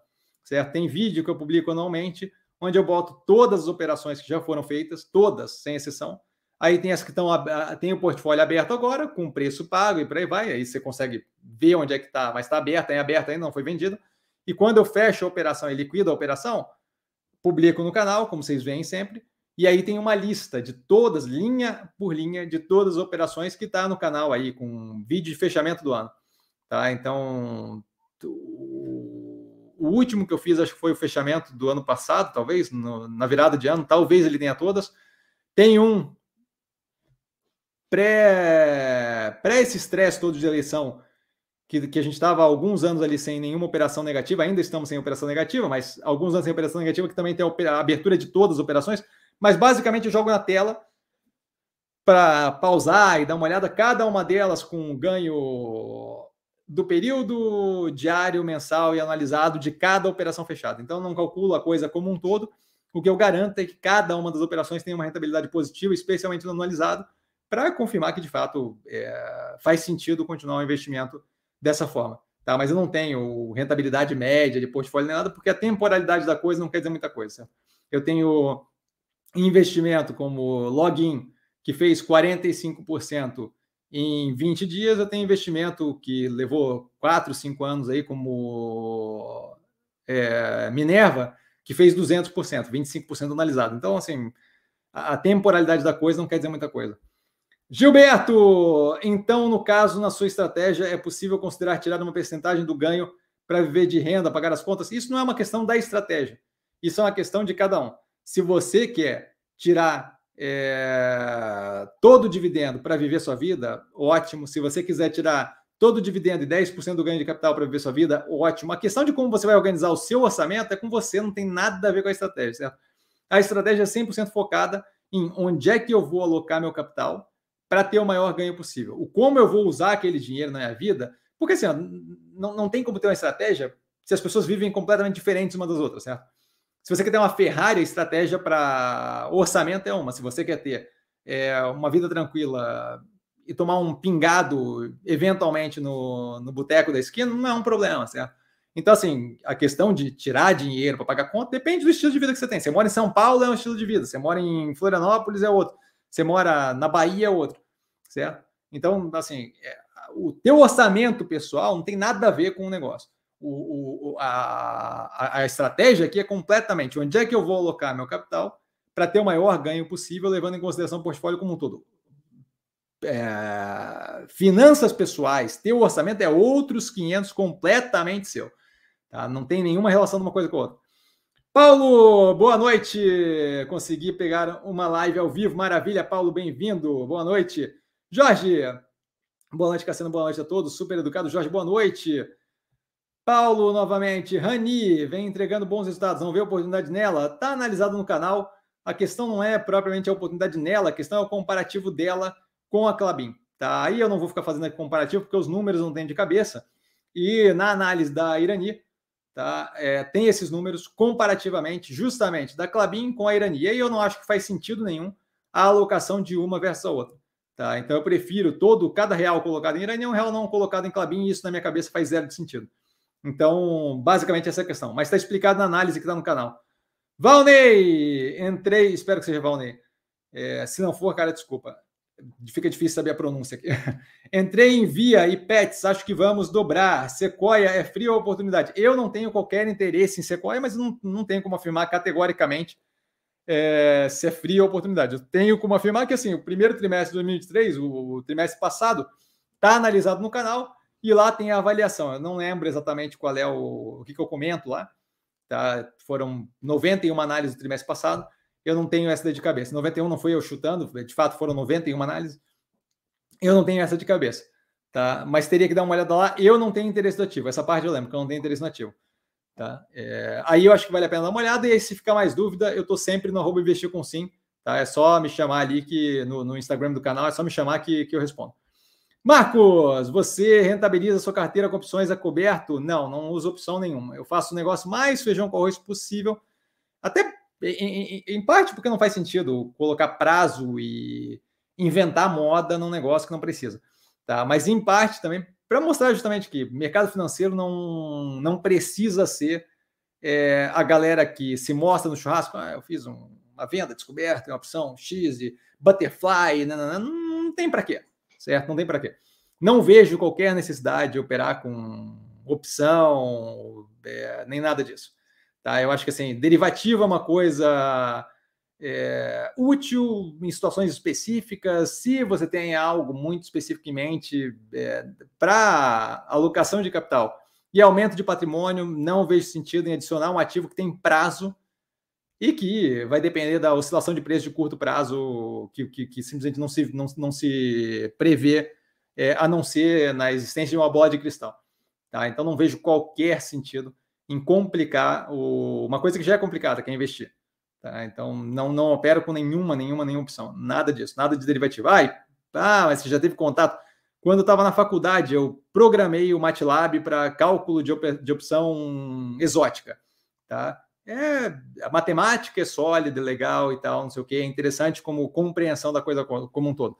É, uso efetivo para quem está investindo, assim, eu, eu, eu, eu, focaria em simplificar o investimento, que já é uma coisa complicada, ao invés de complicar. Jorge, boa noite, boa noite, Jorge. BR Partners, embora possa subir, seria viável vendê-la e comprar uma de varejo ou de construção para baixar o preço médio? Eu não vejo sentido na troca, tá? como eu falei, está explicado numa análise do. Está explicado num BEM falando da multilaser. Tá? Esse negócio de trocar um ativo pelo outro supõe que você sabe qual deles vai evoluir primeiro, certo? Então, assim, se você quiser é, realocar as coisas, com você. Eu não tenho qualquer interesse de trocar qualquer ativo do portfólio que não esteja maturado por um outro, porque eu simplesmente não consigo dizer qual dos dois vai evoluir primeiro, certo? A gente viu, perguntaram sobre MRV e Melnick, é, semana passada, semana retrasada aqui no canal, na live, tá? Ah, eu queria trocar de Melnick ou de MRV para Melnick. É, no dia seguinte, a MRV, ou a Cirela, a Cirela acho que estourou e a Melnick continuou estacionada. Por quê? Porque é justamente isso. Uma ter subido mais que a outra não quer dizer que ela não vai continuar subindo e que a outra não vai continuar parada. Tá? Então, não acho interessante, não tem, é, é chute que ele escolheu trocar um ativo pelo outro, a não ser que seja para remodelar o portfólio ou algum motivo de estou alocado demais em BR Partners e por aí vai. Mas para tentar adivinhar qual das duas vai evoluir primeiro, não faria, tá? Rodrigo, o que acha da Sanepar? Comentado no canal, o setor como um todo não me interessa nesse momento. É, a gente tem, especialmente no caso da Sanepar, que eu, eu tenho que reavaliar, inclusive, faz tempo que eu não analiso, a gente tem ali toda a questão de possibilidade de privatização, que acaba afetando o preço, e aí você não tem mais noção do quanto do preço é pela operação e quanto do preço é pela possibilidade de privatizar. E o governo, é, o governo federal, nesse momento, não é uma parte que vai ajudar com isso, a gente está vendo isso com é, Sabesp, a gente está vendo isso com a outra operação aí que estava querendo privatizar agora, que eu não lembro o nome. É, então, assim, isso acaba afetando ali o preço, o que tira a capacidade de avaliação com base na operação. Mais do que isso, ela tem, se não me engano, algumas, alguns contratos ali para vencer. É, e a gente não sabe como é que vai ser a competitividade dela nesse novo cenário de marco de saneamento. Acho que vale a pena dar uma olhada na análise que está no canal. É, teve análise de uma recente de saneamento, que eu não lembro agora qual é. É Sabesp. que parece mais interessante do que a Sanepar. Tá? E aí tem um comentário ali também no, no canal. Mas não tem interesse no setor como um todo nesse momento. Eu acho que é mais interessante se a gente não tiver, e não parece que vai ter, alteração por decreto do marco de saneamento, me parece mais interessante operações é, de capital privado. Mas essas ainda não entraram no mercado financeiro, na bolsa, então a gente tem que aguardar a abertura de capital. Paulo, BR Partners seria o mini BTG? São negócios semelhantes ou diferentes? São diferentes.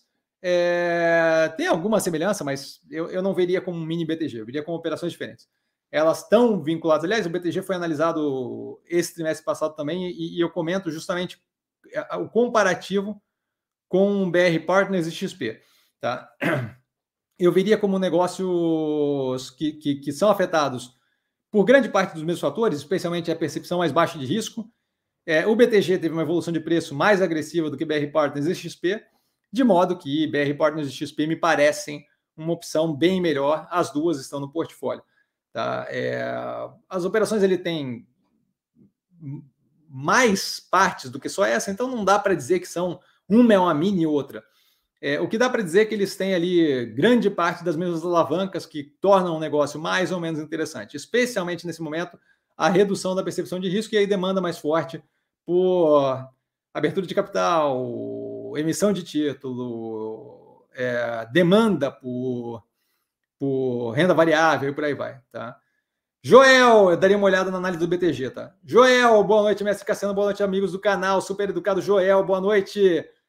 Manassés, Manas, não entendi como a venda da fatia do negócio de cobre e níquel da Vale vai ajudar a triplicar os negócios de cobre e dobrar o de níquel em 10 anos. Eu nem sabia que era essa matemática que eles tinham feito. Eles não deveriam ter comprado mais e não vendido? Pois é, assim, ó, eu, eu não sabia que eles tinham feito essa matemática. Se você olhar a análise da Vale no canal, você vai ver que eu falo é, que eu não vejo como estratégica a coisa, eu vejo como eles venderam um pedaço. O que eu acho que eles estão colocando ali na matemática, só um gole de água aqui, o que eu acho que eles estão colocando ali na matemática é o quê? Você tem é, parceria agora de outras instituições que podem ter interesse em, em injetar mais dinheiro para poder ajudar no crescimento. E aí a demanda, eu, a injeção de capital não vem é, pura e simplesmente da Vale. Tá? E aí teria ali mais gente disposta a injetar grana. A Ambipar Response fez algo parecido com isso é, lá fora nos Estados Unidos com aquela SPAC, certo? A Special Purpose Acquisition Company. Para continuar crescendo, eu liquido um pedaço por um preço competitivo e aí aquilo ali com disposição de injetar mais grana, de modo que não tem só que ser eu injetando grana e a gente consegue continuar crescendo. Ah, talvez eles tenham comentado algo no sentido de triplicar negócio, dobrar negócio do outro, o negócio como um todo e não necessariamente a participação deles, entendeu? Mas você tem um ganho de ter mais gente injetando capital. É que proporcionalmente a coisa meio continua na mesma. Talvez você tenha uma capacidade maior de tomar decisões de maior porte, o que pode ser, por escala, positivo. Mas a ideia toda de ah, uma parceria estratégica, eu comento na análise que não, não vi dessa forma. Então eu entendo a confusão como um todo. A matemática deles não saberia dizer especificamente, tá? Mas assim, nem saberia, nem, nem, nem sabia que eles tinham calculado esse tipo de coisa desse jeito. Mas, assim, é, acho eu que é muito pelo intuito de agora tem mais gente disposta a injetar capital, podendo dar paulada mais forte, certo? Na direção de compra de mina e por aí vai, tá? Alexandre, sempre presente. Boa noite, maestro. E é boa nascera. Boa noite só quando vai dormir. Sempre presente, sempre presente. Maravilha. Boa nascera. Rogério, ele tá todo, tá todo todo com as línguas aí. Rogério, você vê Banco Pan com, com números promissores para o futuro? Muito promissores. Tá lá. Operação vinculada ali à faixa de renda CDIE, que é justamente o que tende a ser o maior foco aí nesse governo. É, inadimplência super controlada, grande parte da cadeira de crédito com garantia tá? seja veículo, seja o salário ali através do consignado e por aí vai. É, e a operação se manteve é, estável no, na entrega de resultados, mesmo nesse momento mais apertado. Então, vejo como super positivo. É um, é um banco que claramente sabe trabalhar com o cliente deles. O controle do BTG ajuda também a manter ali, a, a ter garantia de estabilidade na gestão. Então, assim, zero preocupado, muito, muito positivo. Tá? Tanto é que a gente tem no portfólio. Jonas, boa noite, Cassiano, boa noite, Jonas. Parabéns pela live, muito obrigado, cara. Tu acha que as bolsas dos países emergentes podem bombar sem que as bolsas dos Estados Unidos, Europa, China também estejam bombando? Eu, eu acho que sim, com certeza, especialmente pela diferença do preço. Tá? A gente tem aqui no Brasil é, um preço deprimido há bastante tempo, que eu não vejo como fazendo sentido, os Estados Unidos bombando, é, como usando as palavras, as suas palavras aí, há bastante tempo. Então não vejo por que não. Tá? A gente tendo continuidade de entrega é, de resultado, não vejo por que não. Aí, sobre a sua pergunta, se já aconteceu isso na história, não saberia dizer. Não, não, não, parei para olhar se no passado já houve. E reforço veementemente: olhar para o passado para querer prever o futuro nesse tipo de coisa, com relação a, a, ao número do índice, acho que é uma é contraproducente notá-lo. É uma péssima, péssima ideia.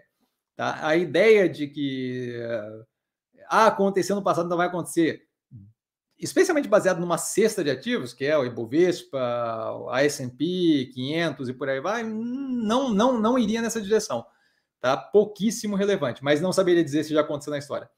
Deve ter jeito fácil de descobrir aí com série histórica na internet, mas eu, eu não saberia dizer, sinto muito. Mas com certeza é uma possibilidade. Danilo, boa noite, mestre, boa noite, Danilo. O que esperar da Neogrid nesse segundo trimestre de 2023? A tese ainda está alinhada. Deu um RIP até 2,20 e refugou. Voltou para 1,70. Será que não vale abaixar o preço médio agora? Então, depende do teu posicionamento é, no ativo. Mais do que isso, tomada de decisão de aumento de posição em ativo não deve ser tomada no vácuo, certo? Então, é tomada com decisão com base é, no no ativo em questão e todo o portfólio em volta e as possibilidades tanto de expansão de portfólio quanto de aumento de posição em outros ativos, certo? Então não dá para falar pura e simplesmente com base no ativo. É, de qualquer forma, vejo a tese como alinhada. O que eu, de, o que eu espero com relação ao segundo trimestre, aliás, vale a pena dar uma olhada no vídeo do aquecimento do segundo trimestre, que eu comento justamente esse tipo de coisa que está no canal. É, o que eu espero ali é basicamente uma entrega de continuidade. A gente tem ali a operação fazendo o trabalho é, de foco maior nas partes mais rentáveis da operação, então a gente deve ter continuidade disso. A maturação disso deve vir no quarto trimestre para o primeiro trimestre de 2024. Então, até lá tem um caminho a ser seguido. Tá? Basicamente é isso que, que, que eu espero. Tá? Com relação ao preço, de vai para cima, vai para baixo, eu focaria pouco nisso. Tá? Isso não é é, o preço é a consequência da tomada de decisão, não é o que deveria basear, balizar a nossa tomada de decisão. Tá? Paulo, esse Rodrigo é um fofão. Ai, Jesus, a galera interagindo. É, mestre, Carlão, mestre, qual a sua visão sobre a política atual do governo em não focar em redução de gastos? Vê algum risco que possa comprometer a situação fiscal e impactar negativamente a nossa economia? Então, não sei se não está focando em redução de gastos, né? A gente tem que é, é, não, não, acho, não acho que dá para avaliar assim, que não é a vontade deles, eu entendo, mas assim, é, o arcabouço fiscal ali que está em processo de passar é algo que deveria controlar é, justamente o gasto do governo. E a gente vê ali, a, a Tebet, por exemplo, foi até o Ministério da Fazenda é, semana passada, se não me engano, e, e, e colocou lá um bloqueio em 2,6 bi é, de reais do orçamento. Então, assim, não sei, né? eu não estou vendo esse negócio de não ter, não, não ter foco em redução de gastos. O, o governo é o governo é um negócio mais amplo que o PT, que o Lula está afim de tocar fogo em dinheiro, eu entendo. Mas o que a gente tem visto ser efetivado não é propriamente tocar fogo em dinheiro, certo? É, o, o programa ali todo ali de redução do, do preço do carro ali durou pouquíssimo tempo e foi, foi bem contido, controlado e justamente por isso ineficiente pra caramba. É, eu acho que ainda tem bastante discussão a ser tida com relação ao negócio aí de não, não tributar a importação é, até 50 dólares. Então, assim, não sei. Não sei, não, não, não tô vendo. Nunca achei que esse governo fosse ter foco em redução de gastos mas não estou vendo uma gastança descabida. Então, assim, se a gente tiver um descontrole fiscal, com certeza pode afetar negativamente, mas nesse momento o que a gente está vendo não é um descontrole fiscal, certo? Nesse momento a gente está vendo é, um andamento na direção de responsabilidade fiscal consideravelmente bem ok. A gente tem que ver ainda passar o arcabouço fiscal, a reforma tributária e por aí vai. Mas o que a gente está vendo é ir numa direção de não descalabro fiscal. Então, não estou vendo esse, esse, esse gasto, é, essa, essa, essa vibe toda. Tá? Aí o Rodrigo falando com o Paulo. Não vejo. É, aí o, o Paulo tá o, o André falando. A galera tá conversando. Alexandre, mestre, tem o Cirela e MRV. Gostaria de entrar em mais construtoras. Melnick, Zetec são boas opções visando o crescimento Minha Casa Minha Vida e futuramente juros mais baixos. Então, eu daria uma olhada é, na análise da Zetec que está no canal. Eu lembro da situação não ser das mais positivas, mas não lembro exatamente a avaliação completa, tá? Está no quarto trimestre de 2022. Tá? Com relação a Melnick, eu continuo bem tranquilo e vejo um espaço considerável para crescimento, para evolução de preço. Não à toa estamos comprados. É, não acho que o gatilho para a Melnick ou para a Zetec é o Minha Casa Minha Vida. Tá? São, são operações que geralmente são vinculadas a mais alta renda. Tá? É, você vê ali a Melnick, por exemplo, se não me engano, é 10%, que é aquela parte mais popular dela. O resto todo é alta renda e lote. É, então, assim, não acho que Minha Casa Minha Vida é o gatilho. Acho que o gatilho aí talvez seja justamente o alívio dos juros, que deve trazer uma demanda maior por, por imóvel. E aí, mais uma vez, não, não focaria nem no gatilho. As operações, a, não, não, não, não sei até que até que não faz tempo que eu não vejo. Mas a Melnick roda bem por si só, está girando o estoque, deve facilitar com redução dos juros, tá? E deve trazer o, o ganho ali na possibilidade de financiamento mais fácil com juros mais baixos, tá? Mas eu não acho que a operação por si só é positiva. O gatilho em si, se você está buscando ganho por gatilho do Minha Casa Minha Vida, não acho que as duas são as opções. Tá? Eu não tenho interesse em nenhuma outra que não seja essas duas nesse momento é, essas duas não, desculpa, Melnick, Cirela e MRV, mas não acho que especificamente para Melnick e Ezetec o Minha Casa Minha Vida seja um grande, uma grande questão. Tá? A melhoria do cenário econômico brasileiro e redução de juros pode ser é, é positivo e pode ser um gatilho, mas, mas não Minha Casa Minha Vida especificamente para essas. Tá? Acho que muito mais para MRV, para Cirela um pouco, do que Melnick e Zetec. Felipe! Fala Cassiano, fala Felipe. Passando para deixar um abraço para você e todos da live maravilha, super educado, coraçãozinho para você, abração. É, sem perguntas ultimamente, para mim, o mercado está precificado e só aguardando uma realização para abrir oportunidades no valor nominal. Olha ele, garoto. Obrigado pelo abraço, cara. Beijão. Jorge, boa noite a todos. Super educado. Jorge, boa noite. Essa mudança dos 50 dólares, posso estar errado, mas estou achando péssimo e vai ter um e vai um vai, vai ter um grande desemprego, imagino muitas pequenas fábricas vão fechar. É, é, tem que ver se isso vai efetivamente ser levado à frente, tá? É, eu, eu, a gente vai, deve ter um efeito negativo, especialmente em questão de emprego aqui.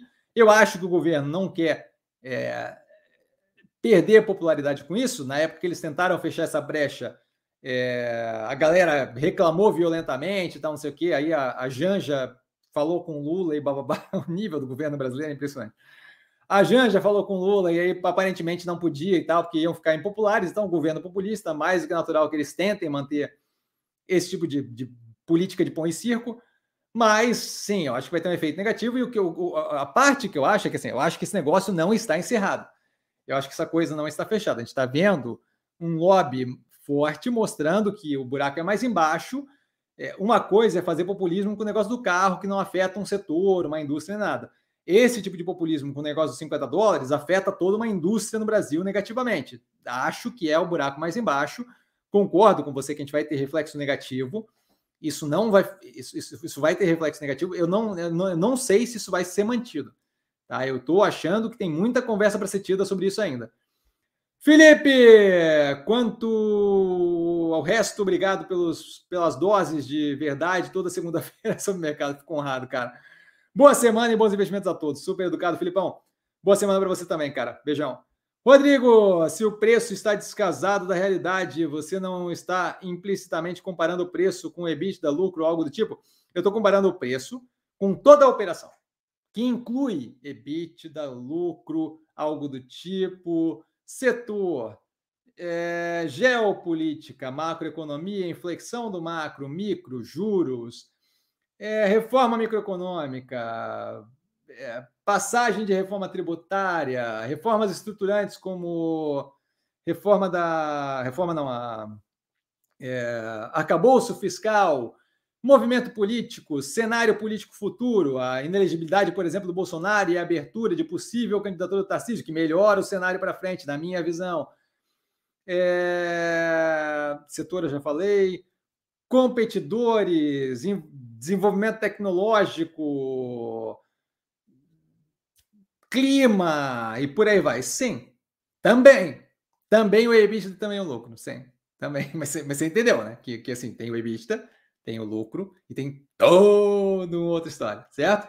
Então, mas sim, eu, eu, eu focaria para aprendizado, eu focaria no algo do tipo. Algo do tipo você pegou no ponto ali. O algo do tipo é desse tamanho.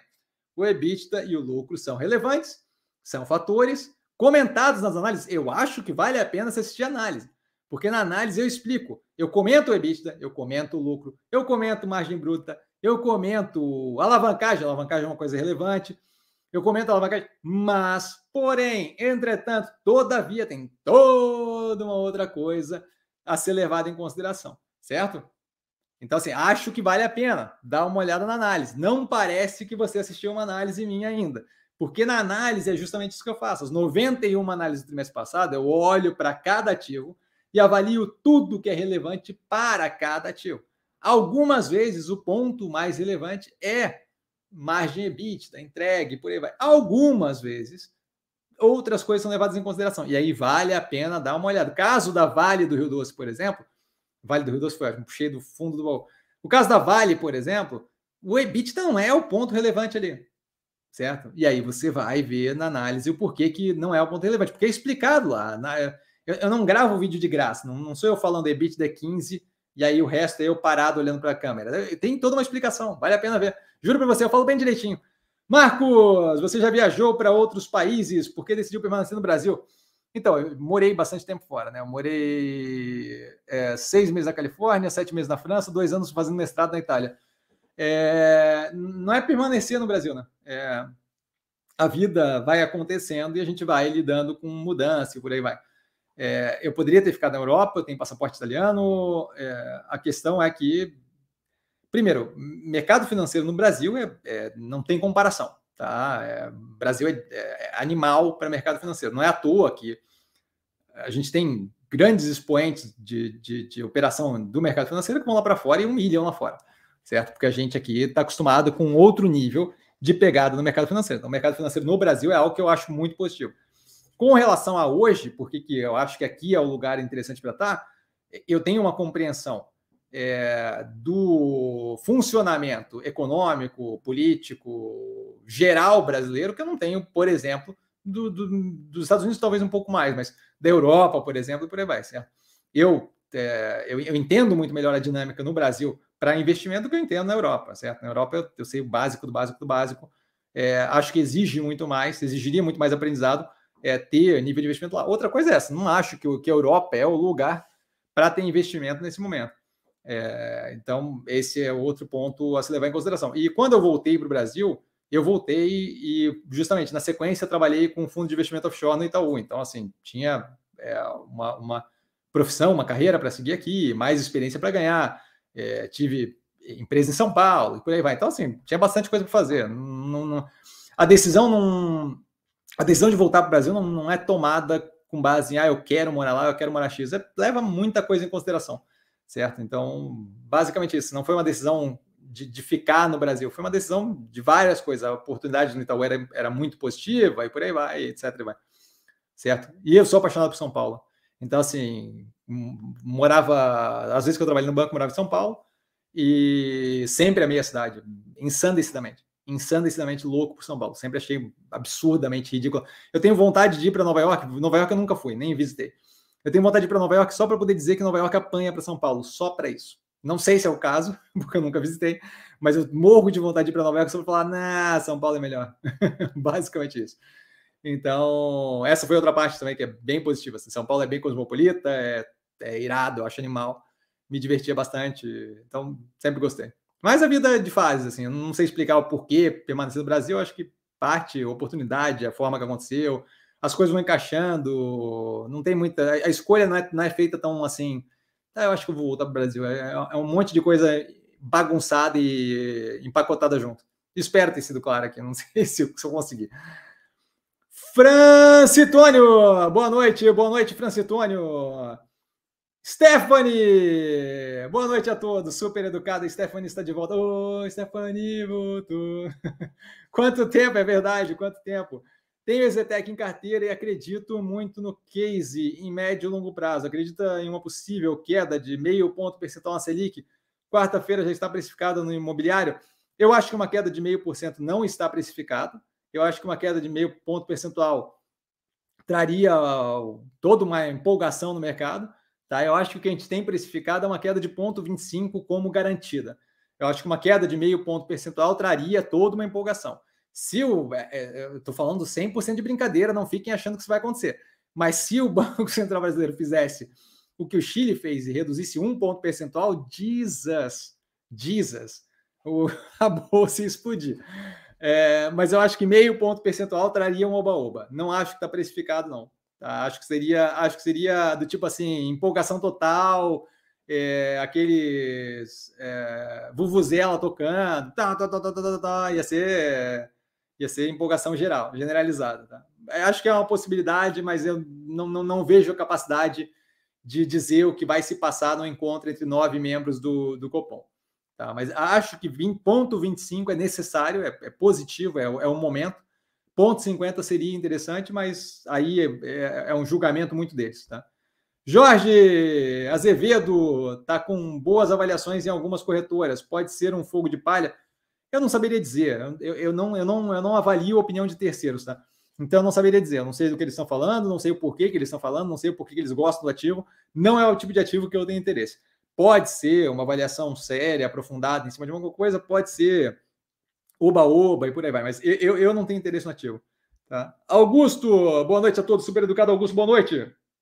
Desculpa, gente.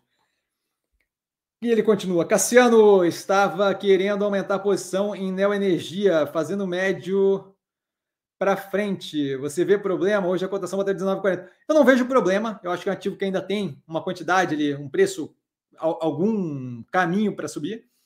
É, a queda recente abre um espaço aí, porque a queda recente, na minha cabeça, descabida.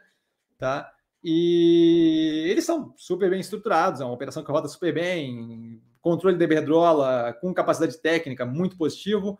É, não, não, não, vejo qualquer problema. É, volto a reforçar, é importante pensar o portfólio como um todo, mas não acho que é um ativo tem no portfólio, zero preocupado, não tive interesse em vender nos 22, se não me engano, que é onde estava. É, não, não tem interesse de. Tem, tem, tem espaço para andar, certo? Então não vejo como problema. Só volto, volto a reforçar. É, avaliação do ativo como um todo, nesse momento, o portfólio mais pulverizado possível. Tá?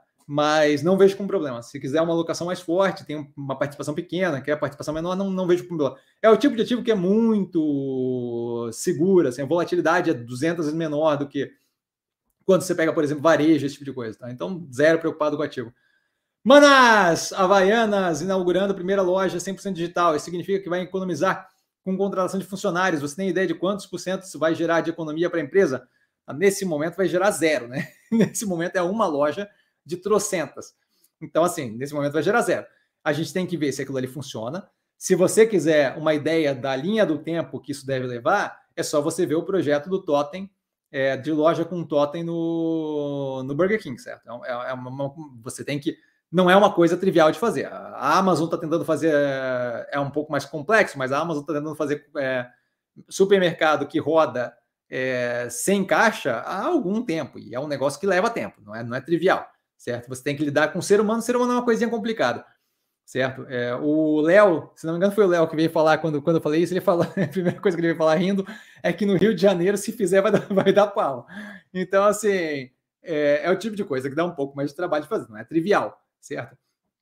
Isso dito, acho que a gente tem o início de uma prova de conceito que pode ser feita. Algo a desenvolver. Vejo como positivo Porém, todavia, é um processo que deve levar um tempo. A gente deve ver aquilo ali funcionar, entender como é que funciona, corrigir erro, corrigir falha e ir numa direção é positiva. Mas vamos com calma na, na, ideia de vai revolucionar a operação. Jorge, vamos entrar em um ciclo de queda de juros e subida de preço de ativos até um determinado valor. Em um caso assim, é possível você investir em renda fixa apenas para caixa? Não precisa mais, né, hoje em dia. Hoje em dia, se, se a questão é apenas para caixa ali ganhar CDI, as contas de corretora já estão pagando remuneração, né? Tipo, tipo, é, tipo aquela conta, acho que foi no Bank que inventou isso no Brasil, né? De, de, de remunerar a conta corrente. Então você não precisa mais disso. É, a diferença que vai dar é, entre o ganho que você tem de renda fixa num título que vai prender você no título e ganhar aquele delta na conta não, não, não, não faz sentido. Se eventualmente eu me encontrar num cenário onde nenhum investimento faça sentido e eu tenho um bolo de capital gigantesco no portfólio, sim. Se tiver alguma operação de renda fixa que faça sentido, sim. Mas assim, o cenário em que isso acontece é um cenário muito, muito bizarro, você entende?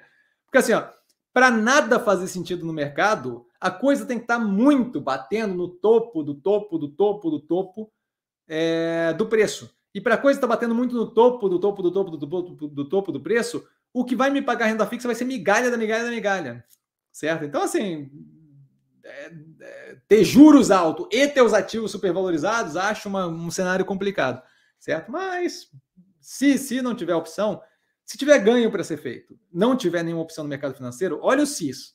Várias premissas absurdas, mas se tiver, vai que é. É que eu acho pouquíssimo provável isso acontecer. É Rodrigo falando, it's impossible. Meramente restrito. Voltei o vídeo só para ver a sua opinião sobre a taxa de 50 dólares. Infelizmente, bolsonarista é cabeça dura. Eu não sei quem. Eu espero que você não esteja falando de mim, que eu sou bolsonarista, porque não é o caso. É... Não, não, entendi assim. É... Mas realmente não entendi. Mas se você está falando de mim como bolsonarista, extremamente equivocado. É só dar uma olhada no canal aí que você vai ver que não, não tem nada a ver. É... Mas, mas não sei do que você está falando. De, sinto muito. Se se se se, se tá falando de mim, é extremamente equivocado, tá? Mas de qualquer forma, que bom que você voltou o vídeo e viu lá, tá sabendo então. Manás, na sua opinião, por que as pessoas colocam as ações para alugar, sendo que fazem, quando fazem isso, o preço das mesmas costuma cair. Qual a vantagem tem é, em fazer essa operação? Ganhar, né? Eles ganham o aluguel da ação, certo? Você ganha um delta, você ganha um dinheiro para alugar ação. Então, basicamente, é poder ter aquele ganho de, de do, do, valor do aluguel, do percentual de aluguel, para ganho próprio. Basicamente isso. Tá? Não vejo como problema, eu não tenho interesse, mas não vejo como problema também. Assim, é parte do mercado financeiro. Jorge, falando em fria oportunidade, Cora Saúde, que tem uma grande alavancagem, mas comprei tão barato que não achei é, uma fria. Você lembra da sua análise dela? Eu não preciso, não lembro da análise, eu sei que tá, é recente. Tá? É, Cora Saúde foi feita no trimestre passado. Cadê? É, Cora Saúde, primeiro trimestre de 2023. A análise foi feita recentemente. Comentaram no canal, pediram no canal e a análise foi feita recentemente tá? Mas de cabeça não lembro. Lembro de não ter interesse, mas não lembro por quê. Tá? Tem que dar uma olhada lá, Jorge, sinto muito. E aí ele dá um boa, Rodrigo, a galera se divertindo. Marcos, tem interesse em fundos imobiliários? Nenhum interesse explicado em seleções. É... E a gente só lê o resto ali, depois eu explico por quê. Acredita na substituição das moedas de governos por criptomoedas devido à crescente impressão de notas por parte dos governos, gerando cada vez mais inflação? Hum, eu acredito que tem uma premissa ali que não é bem assim. Tá? Não é a emissão de notas por governo que está gerando inflação, então essa parte aí tem que tirar do caminho. Tá? É, não acho que criptomoeda faz sentido. É, você não, não precisa, não tem necessidade de. O que teria de ganho com criptomoeda é anonimidade e capacidade de transmitir dinheiro é, sem, sem barreira. Isso não vai durar se virar algo de grande porte, certo? Porque você não vai ter controle, você, você, você exige algum nível de controle. Para criptomoeda virar moeda, você tem que ter a garantia de que aquilo ali vai ser honrado na contraparte, certo? É por isso que governo emite moeda e não um cidadão ou banco qualquer emite moeda.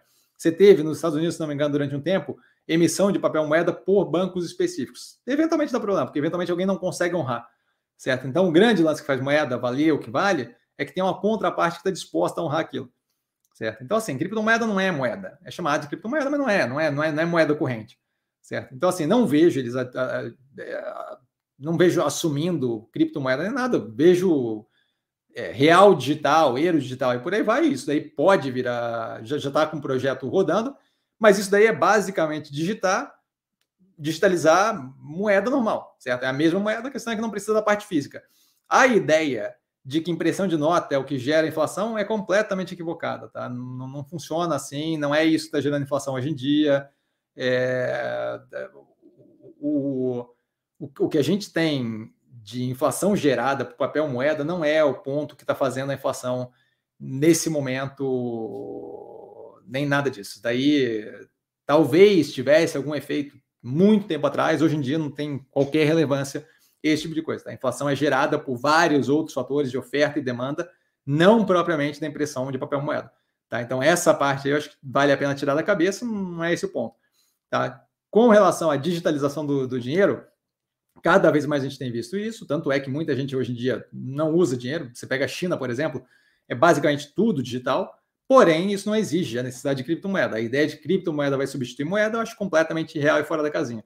Tá? Você não tem o que é necessário para papel moeda, para moeda, efetivamente, para trabalhar como moeda, como é, objeto de troca. É, o, o, que você tem numa moeda de um país não tem em criptomoeda. Basicamente, ali a questão de alguém que está disposto a, a honrar a contraponta. Tá? Com relação ao fundo imobiliário, nenhum interesse, basicamente, porque fundo imobiliário, eu, eu fiz um BEM, diga-se passagem, explicando por que não vale a pena investir em fundo em geral. Tá? Mas fundo imobiliário não tem necessidade de skin no game, o cara que está gerindo o fundo não tem necessidade de ter dinheiro lá dentro. Tá? É, a perda de popularidade de um fundo pode fazer com que cota é, caia, porque é, é negociado no mercado financeiro como ação. E se você tem aquele preço da cota caindo, você pode nunca mais conseguir é, sair daquilo ali sem perder dinheiro do, do, do capital alocado. É, não tem obrigação de gestão dos imóveis dentro do fundo de forma homogênea. É, você não tem a mesma disclosure de informação, a mesma abertura de informação que você tem, por exemplo, uma versão como a log, e segue. Tá? Tem uma seleção no canal mais explicado, mas basicamente isso, não tem qualquer interesse. Augusto Cassiano fiz parcial em Mega Ômega Energia com 50% de lucro para entrar em outros ativos do portfólio. Só gratidão, sempre um prazer ajudar. Tá? É, acho que ainda tem bastante para andar ali em Mega, mas que ótimo, lucro é lucro. Luiz, boa noite, boa noite, Luiz. Hoje live com você, amanhã com GL, dois baitas profissionais. Qual faculdade você tem? Fundação Getúlio Vargas do Rio de Janeiro. Tá? Eu sou, diga de passagem, acho que eu nunca comentei aqui. Eu sou da primeira turma da Fundação Getúlio Vargas do Rio de Janeiro de Economia. Tá? Eles não tinham economia, São Paulo saiu depois. É, eu sou da primeira, primeira turma, é, primeira turma de. Os primeiros entraram 50, formaram 20, um dos primeiros 20 formandos da Fundação Getúlio Vargas do Rio sou eu. Tá? Então, Fundação Getúlio Vargas do Rio de Janeiro, lá em Botafogo. A ZEF, existe ativos do portfólio que não seguem a dinâmica da teoria do Chevette ou todos estão alinhados com essa teoria? Não, existe uma cacetada de ativo que é, tem outros motivos. Não é que não é, não é, a dinâmica da teoria do Chevette é para alguns ativos é, é, na verdade, não é nem para segue ou não segue, é para explicar a, a, relação de preferência de investimento entre alguns ativos. A VEG rende super bem, a precificação eu acho pagando o crescimento futuro. É, Mobile ainda apanhando no operação financeira, mas com direcionamento muito positivo assim que o negócio engatilhar. É basicamente para explicar essa diferença. Tá? Mas não é segue ou não segue a dinâmica. São bons investimentos. É, é, Engie, roda super bem, ativo super bom, precificação acho que tem ainda para subir, ponto. Neoenergia, roda super bem, super bem gerida, nenhum problema no operação financeiro, tem preço ainda para dar. Então, não, não, não, tem, sabe? É, essas daí, por exemplo, tem nada a ver com teoria de Chevette. Jorge, G2D é, Investment, está meio largada com liquidez de em torno de 100 mil reais diário. Isso é uma oportunidade numa situação dessa em que o mercado não enxerga valor na empresa. Eu não tenho qualquer interesse em operar é, qualquer empresa que esteja negociando 100 mil reais por dia. Eu acho muito arriscado, extremamente volátil, com capacidade de influência no preço, com volume monetário. Deixa de fazer tanto sentido, deixa de fazer tanto, deixa de ter tanta importância o que a empresa faz efetivamente, quanto a empresa tem de relevante e passa a ter sentido muito mais o quanto eu consigo jogar dinheiro e tirar dinheiro de lá. Nenhum interesse em operar com, com empresa assim. Azef, como você está se preparando para reagir a essa provável mudança na linha de juros e como fica o portfólio? O portfólio fica exatamente como está, não estou me preparando para nada. A preparação tem que ser feita lá atrás. Agora que já está tudo claro, óbvio, público e notório, não tem mais o que fazer, certo? Então, o portfólio está alocado muito bem posicionado há bastante tempo, com foco. Não é, não é de agora que a gente fala de estacionamento dos juros em 13 alguma coisa, não é de agora que a gente fala começou a ter inflexão do macro e por aí vai. O portfólio está alocado, não tenho nenhum, nada para alterar de nada. O portfólio fica exatamente como está, estamos preparados há bastante tempo. Não adianta querer se preparar para o que está acontecendo na hora que acontece, tem que preparar lá atrás. As, as alocações, quando eu estava comprando o Ocean Pact a um e pouco e ninguém acreditava no ativo, Ali eu estava me preparando para o momento de agora, certo? E agora está no 5 alguma coisa. Então, não, não, o preparar foi feito lá atrás, lá, lá atrás, quando a galera está desesperada vendendo ativo de graça. Ali é que foi feita a preparação. Manás, a matemática da Vale está no link do último compondo a tese. Tanto o cobre quanto ao níquel, só usado, por exemplo, na fabricação das, das bactérias, das baterias de carros elétricos. Ele educadamente avisa continua você já volta ali na galera. Ah, você acha que carros elétricos são futuro mesmo? Ou é modismo como a Tesla? Obrigado por responder todas as minhas perguntas. Sempre um prazer responder. É, não acho que é modismo, acho que a gente está numa transição que se mostrou viável, tanto é que a gente tem grandes fabricantes agora entrando mais forte e fazendo sucesso, certo? A gente tem a F-150 da Lightning da, da Ford, bem positiva, a gente tem o Mach-E da Mustang, também da Ford, bem positivo, ainda em menores números, é um carro mais luxuoso.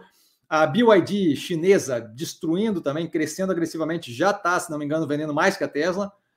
É... e algumas outras marcas. A Volkswagen acabou de fazer um investimento de 700 milhões de dólares, se não me engano, ou euros, numa empresa chinesa, numa joint venture chine... com uma chinesa, para poder produzir veículo elétrico. Então, assim, é, não acho que é mais uma discussão de se é ou não é certo? Acho que está super alinhado.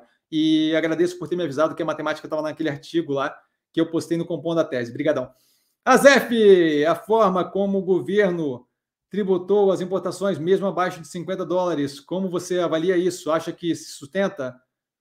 É, eu não sei do que você está falando, é, porque o, o que está sendo feito agora é justamente não tributar é, importação abaixo de 50 dólares.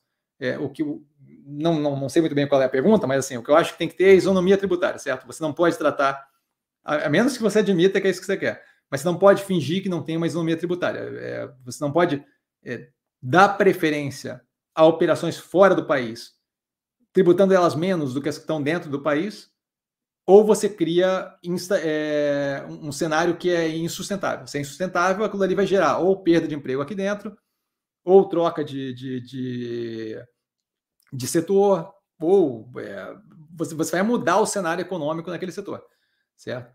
Então, o que deveria ter é isonomia tributária. O que está se fazendo agora é que está se dando isenção tributária para uma para algumas empresas lá de fora que as brasileiras não têm, certo? Com a ideia de que ah, é, você, você, você coloca ali como a, a empresa são, são vendas abaixo de 50 dólares. Não são. Vai, vai vir um bloco de roupa violenta, que já vem, aliás, mas vai vir um bloco de roupa violenta e, e artigo e tudo que conseguir vender abaixo de 50 dólares aqui para o Brasil. Se você pega o somatório daquilo, aquele somatório ele não pode ser, por exemplo, importado por uma Renner em roupa e revendido aqui no Brasil. A hora que ela passar aqui no coisa, ela ganha uma tributação de importação cavalar. Mas como é dividido entre várias pessoas físicas, ele está vendendo lá atrás, lá, lá, lá fora do país, para várias pessoas físicas ao mesmo tempo, é, a ideia de que isso é diferente não é. É um bolo gigantesco de coisa entrando no Brasil. A diferença é que é entrando diretamente vendido para cada uma das pessoas que vai ser o público final. Mas isso é claramente criar uma. É, é, é quebrar uma isonomia tributária. Certo? Então, assim, é, se você tiver a manutenção disso, você vai começar a gerar alteração de, de modelo de funcionamento de indústria aqui dentro do Brasil certo? Então, assim, não sei exatamente qual foi a, a pergunta ali, mas, mas é isso que vai acontecer, tá? E acho que... É, não sei o que, que, que você quer dizer ali. Vanessinha, nossa rainha de bateria. Boa noite, Cassiano e colegas, investidores. Salve, mestre. Boa noite, Vanessinha. Na certeza da qualidade da live, like dado. Bora dar like, pessoal, bora lá. Ela sempre aliciando as pessoas. Galera, vamos segurar as perguntas, hein, que a gente está batendo aí 10 horas já. E eu estou vendo que tem bastante pergunta para matar ainda. É, Jorge, a Vale não poderia fazer um IPO com essa parte que eles venderam usando o mercado para financiar? Poderia, aí é uma questão de decisão estratégica. Eu não sei se o mercado ia pagar o que pagaram por aquele pedaço da Vale. Talvez por isso não tenham feito. Talvez o ganho tenha sido melhor é, com o fundo da Arábia Saudita e por aí vai que tem dinheiro para injetar. Davi, boa noite, mestre a todos, super educado Davi, boa noite. Ultrapar acha que ainda tem boas perspe boa perspectiva estou quase liquidando ela indo para outra, para opção tipo XP e Banco Pan. Eu estou queimando Ultrapar é sempre que possível, justamente por causa da questão lá do importação de combustível russo, tá? que é explicado na análise que está no canal. É, mas eu não vejo a operação como negativa. Tá? A questão ali é a questão com combustível de, de origem russa, que está ajudando a financiar um país que está fazendo uma, uma, besteira geopolítica, uma, uma, uma, cometendo um crime geopolítico agressivo, tá? de invadir um país vizinho. É, então não tem nada a ver com a operação. A operação continua alinhada no que tange tese de investimento especificamente, continua alinhada. Tá? Ali a questão é muito mais de, de, de valor ético, moral meu. Tá? Juliano, boa noite, mestre. Boa noite, Juliano. Com o time de Búzios em campo, queda de 25 ou 0,5 na Selic? Nenhuma ideia. Nenhuma ideia, nenhuma ideia. Não, eu não, não, não, não chuto esse tipo de coisa. Tá? Eu acho que 25 é bem garantida. Aí se é 25 ou 5, não saberia dizer. Tá? Azef, uma pergunta leiga. Seria possível diminuir os tributos cobrados das empresas no Brasil e deixar elas competitivas como as estrangeiras de forma natural? Ou ao invés, ou ao invés, de, taxar, ao invés de taxar produtos estrangeiros? É possível tudo. É, política tributária você faz como você quiser. É só você querer. Você querer enfiar a mão e conseguir passar aquilo ali no, no legislativo, você faz o que você quiser. Tudo é possível. É possível pegar todo o Bolsa Família e colocar todo o Bolsa Família só para financiar operação de empresa de chocolate aqui no Brasil. E aí criar toda uma indústria de chocolate batendo na Suíça. Mas é uma questão de decisão política e viabilização disso, certo? Mas possível é qualquer coisa. Não existe é, política é um jogo aberto. Se você quiser amanhã chamar uma constituinte, criar uma nova constituição, você consegue, desde que você consiga viabilizar isso politicamente. Mas você consegue fazer qualquer coisa. É possível qualquer coisa. Mas você está vendo a dificuldade que está sendo para passar a reforma tributária nesse momento. Então não é uma coisa trivial, mas possível é possível qualquer coisa. Tudo que passar na cabeça de um governante e que conseguir ser passado pelo legislativo e não tiver qualquer problema no judiciário, é vira. Vira. Hoje em dia a gente tem subsídio para uma cacetada de setor, mesmo que não faça sentido. Dentro da cesta básica tem salmão. Não é porque salmão é um produto da cesta básica. Salmão está lá porque tem redução de tributação certo? Então, assim, é possível é tudo, especialmente no Brasil. O Brasil é conhecido por colocar jabuti em lei. Tudo é possível. Felipe, morei em São Paulo e Buenos Aires, dois lugares sem igual. Buenos Aires eu conheço só de passagem, mas São Paulo é maravilhoso. Jorge, um gatilho a mais para diminuir gastos? Eu não sei o que estamos falando. Agora, agora me perdi aqui. É, Felipe, eu te entendo, Cassiano, maravilha. Gosto de ser compreendido. Manaus, né? Nova York apanha para Sampa. Maravilha. Se você já foi lá e consegue garantir, ótimo. Felipe, poderia escolher o que fazer a qualquer hora do dia. E é, é o que difere esses lugares. A pluralidade de culturas e afins. Exatamente, exatamente, exatamente. Teve um dia em São Paulo que eu pedi é, sopa às quatro da manhã, cara. Pô, pera aí. Todo dia tem uma cacetada de lugar no seu bairro para fazer uma cacetada de lugar para ir. Eu adoro um barzinho para sentar e conversar. Sempre tinha. Não existe segunda-feira, não existe, ah, não, hoje é terça. Não tem. Não tem. Em Floripa, sexta-feira à noite, 11h30, os caras estão querendo fechar. Impressionante. André, vê algum problema em alocação forte, né? O grid? Não vejo um problema, não vejo motivo para alocar forte em nenhum ativo nesse momento. Tá? Acho que deveria estar o mais pulverizado possível, mas não vejo problema. Estamos indo numa direção positiva, não é o, um, um problema. Mas, mas não acho que é inteligente alocar agressivamente em nenhum ativo neste momento. Tá? Mas não vejo problema.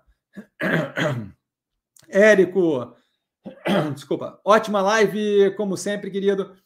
Cassiano, agradeço por sempre compartilhar seu tempo e conhecimento mais uma vez para conosco. Live agitada hoje, muito bom. E ele educadamente avisa que continua. Uma ótima noite de semana para você, professor, e a toda a família do Investir com Sim, super educado. Érico, boa noite, queridão. Dorme bem, feliz que você está aqui, cara. agradeço as palavras. Proxy, pessoal, miserável para dar like. Falta de noção da importância dele para promover o canal. Desculpa o desabalo, sem problema, tô dando risada aqui. Vanessinha, mestre, você já analisou a Blau? Já analisei o, o IPO, devo retornar. Tá? Se, se positivo, poderia falar a respeito, obrigado. Não, então, analisei lá no IPO, lembro vagamente, eu tenho que revisitar a operação, já está com o nome para revisitar assim que possível. Tá, Vanessa? Eu vou ficar te devendo, porque a informação que eu tenho é lá do IPO faz tempo aquilo ali. Tá, mas tá, tá na fila aí para segundo trimestre, do segundo trimestre não passa, tá? Eu tenho que rever esse ativo. Jorge, ao meu ver, qualquer candidato ligado ao ladrão de joias é péssimo. Começou. O certo precisa achar alguém que não seja capacho dos loucos religiosos bolsonaristas, que está extremamente difícil. Ai, ai, espero que apareça, nem que seja para perder para o Haddad. não vou comentar esse tipo de coisa. Cláudio, show de live, professor, só aprendendo, maravilha. Cláudio, bem-vindo, feliz que você gostou. É, Carlão, Messi, muito agradecido como sempre. Você é muito fora da curva, fico honrado. Uma grandiosidade na sua forma ímpar de ser, respeito a todos, sem perder a sua essência e a forma clara e objetiva de expor o conhecimento. Ele vacila, né, cara? Você é extraordinário, fico honradíssimo, Carlão, e sempre envergonhado. Obrigado, cara. Desejo a todos os amigos do canal uma excelente semana, sempre super educado e gentil, carinhosíssimo. Carlão. É, Jorge, infelizmente o Banco Central vai vir com aquelas doses sem graça de 0,25 no corte de juros. Jorge com búzios, tarô e bola de cristal. Carlão e o Paulão, que faz aniversário no dia 2. Desejo muita saúde, paz e felicidade. Olha só, maravilha. A galera toda se conhecendo já. Carlão, rumo aos 100 mil, rumo aos 100 mil. Maravilha. E feliz aniversário para o Paulão aí antecipado. Manas, você, bolsonarista, foi boa. Verdade, também não entendi qual foi aquela. Desde já, muito obrigado pela live, Cassiano. Bom descanso para ti e todos tenham uma boa semana. Sempre super educada, galera. Só carinho aqui. Paulão na sequência, boa noite, Cassiano, e a toda a família assim, super educado. Boa noite, Paulão. Carlão, grato pela lembrança, dia 2, faz 63 anos. E beleza, maravilha, hein? galera na, na flor da idade. Só, só moleque novo aqui, só, só os tiozão da live. A Zef, parabéns, hein, Paulão. A Zef, se um dia você tirar férias, fizer uma viagem, como fica o canal? Mas, meu amigo, se eu, se eu não tô, se eu, se eu não tô assim agora, eu nasci para trabalhar, amigo. Eu sou taurino e robozinho. Eu sou taurino, taurino com ascendência em, em ciborgue, então fica tranquilo que tem. Ixi, relaxa, relaxa, relaxa que tem tem tem, tem bastante coisa para acontecer. Eu não sou do tipo que tira férias. Eu, quando eu trabalhava no Itaú, eles tinham que me obrigar, me empurrar para fora do Itaú para tirar férias, porque era problema, porque dava problema com. Ah, tem problema. Eventualmente você tem que tirar férias. Eu acumulava o máximo que dava recebia dinheiro o máximo que podia vender de férias, e ainda assim, eventualmente, eles tinham que me empurrar para fora, então é, difícil, assim, eu, eu dou trabalho. Jorge, hoje o Morgan Stanley cortou a recomendação de Zemp para neutra. Vai saber por que cortam recomendação. Algo ruim à vista? Não que eu tenha visto, zero preocupado, torcendo para que caia o preço, porque eu quero entrar comprando. Carlão, Paulão, são 63 anos de experiência, mais jovem de alma, e muito a acrescentar. Ê, maravilha! Aí, o cara do Bolsonaro, vamos embora. Sentido foi equivocado. É que todas as iniciativas, é, os bolsonaristas, a maioria, são contra. Ah, tá, tá, tá, tá, tá. tá. Mas eu não, não, não tem nada a ver com a iniciativa ser do Lula nem nada. É, ele continua Bolsa Família, e para ajudar nesse ponto, é, isso deixa espaço para fazer alterações, como a taxa 50% da importação. Aí ele continua: se a pessoa tem dinheiro para importar, para vender, hoje teria que pagar imposto, sim. Porque quem não pode importar para revenda não é necessário, e sim um tipo de roubo. Observação, sou seu fã, poxa. Ah, maravilha. Não, maravilha. Eu achei que. Não, por isso que eu falei super assim sem entender. Tá, maravilha, tranquilo. É, e nada contra, assim, não teria nenhum problema de explicar o porquê que não faz sentido, mas não é o caso aqui de bolsonarista nem nada, mas maravilha, que bom que, que bom que eu, que eu entendi, que bom que fui equivocado. Tá, maravilha, fico feliz. Paulão, live long and prosper. É, meramente restrito ali, um beijo para você, cara. Wellington, É, mestre, Infracommerce, já olhou essa empresa? Olhei, está avaliado o primeiro trimestre de 2023, não tenho qualquer interesse, mas está no canal, tá? É, Edivaldo, boa noite, mestre, já falou da Mills? Não falei da Mills, aguardando o resultado sair.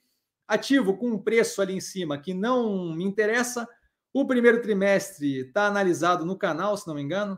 O primeiro trimestre está analisado, é um ativo que roda super bem, já tivemos um portfólio, mas o preço está no nível que custa oportunidade. Cada real alocado ali é um real não alocado em outras operações que eu vejo como mais interessante. Tá? Então não, não, não, não tem interesse nesse momento, muito por causa da precificação. Tá?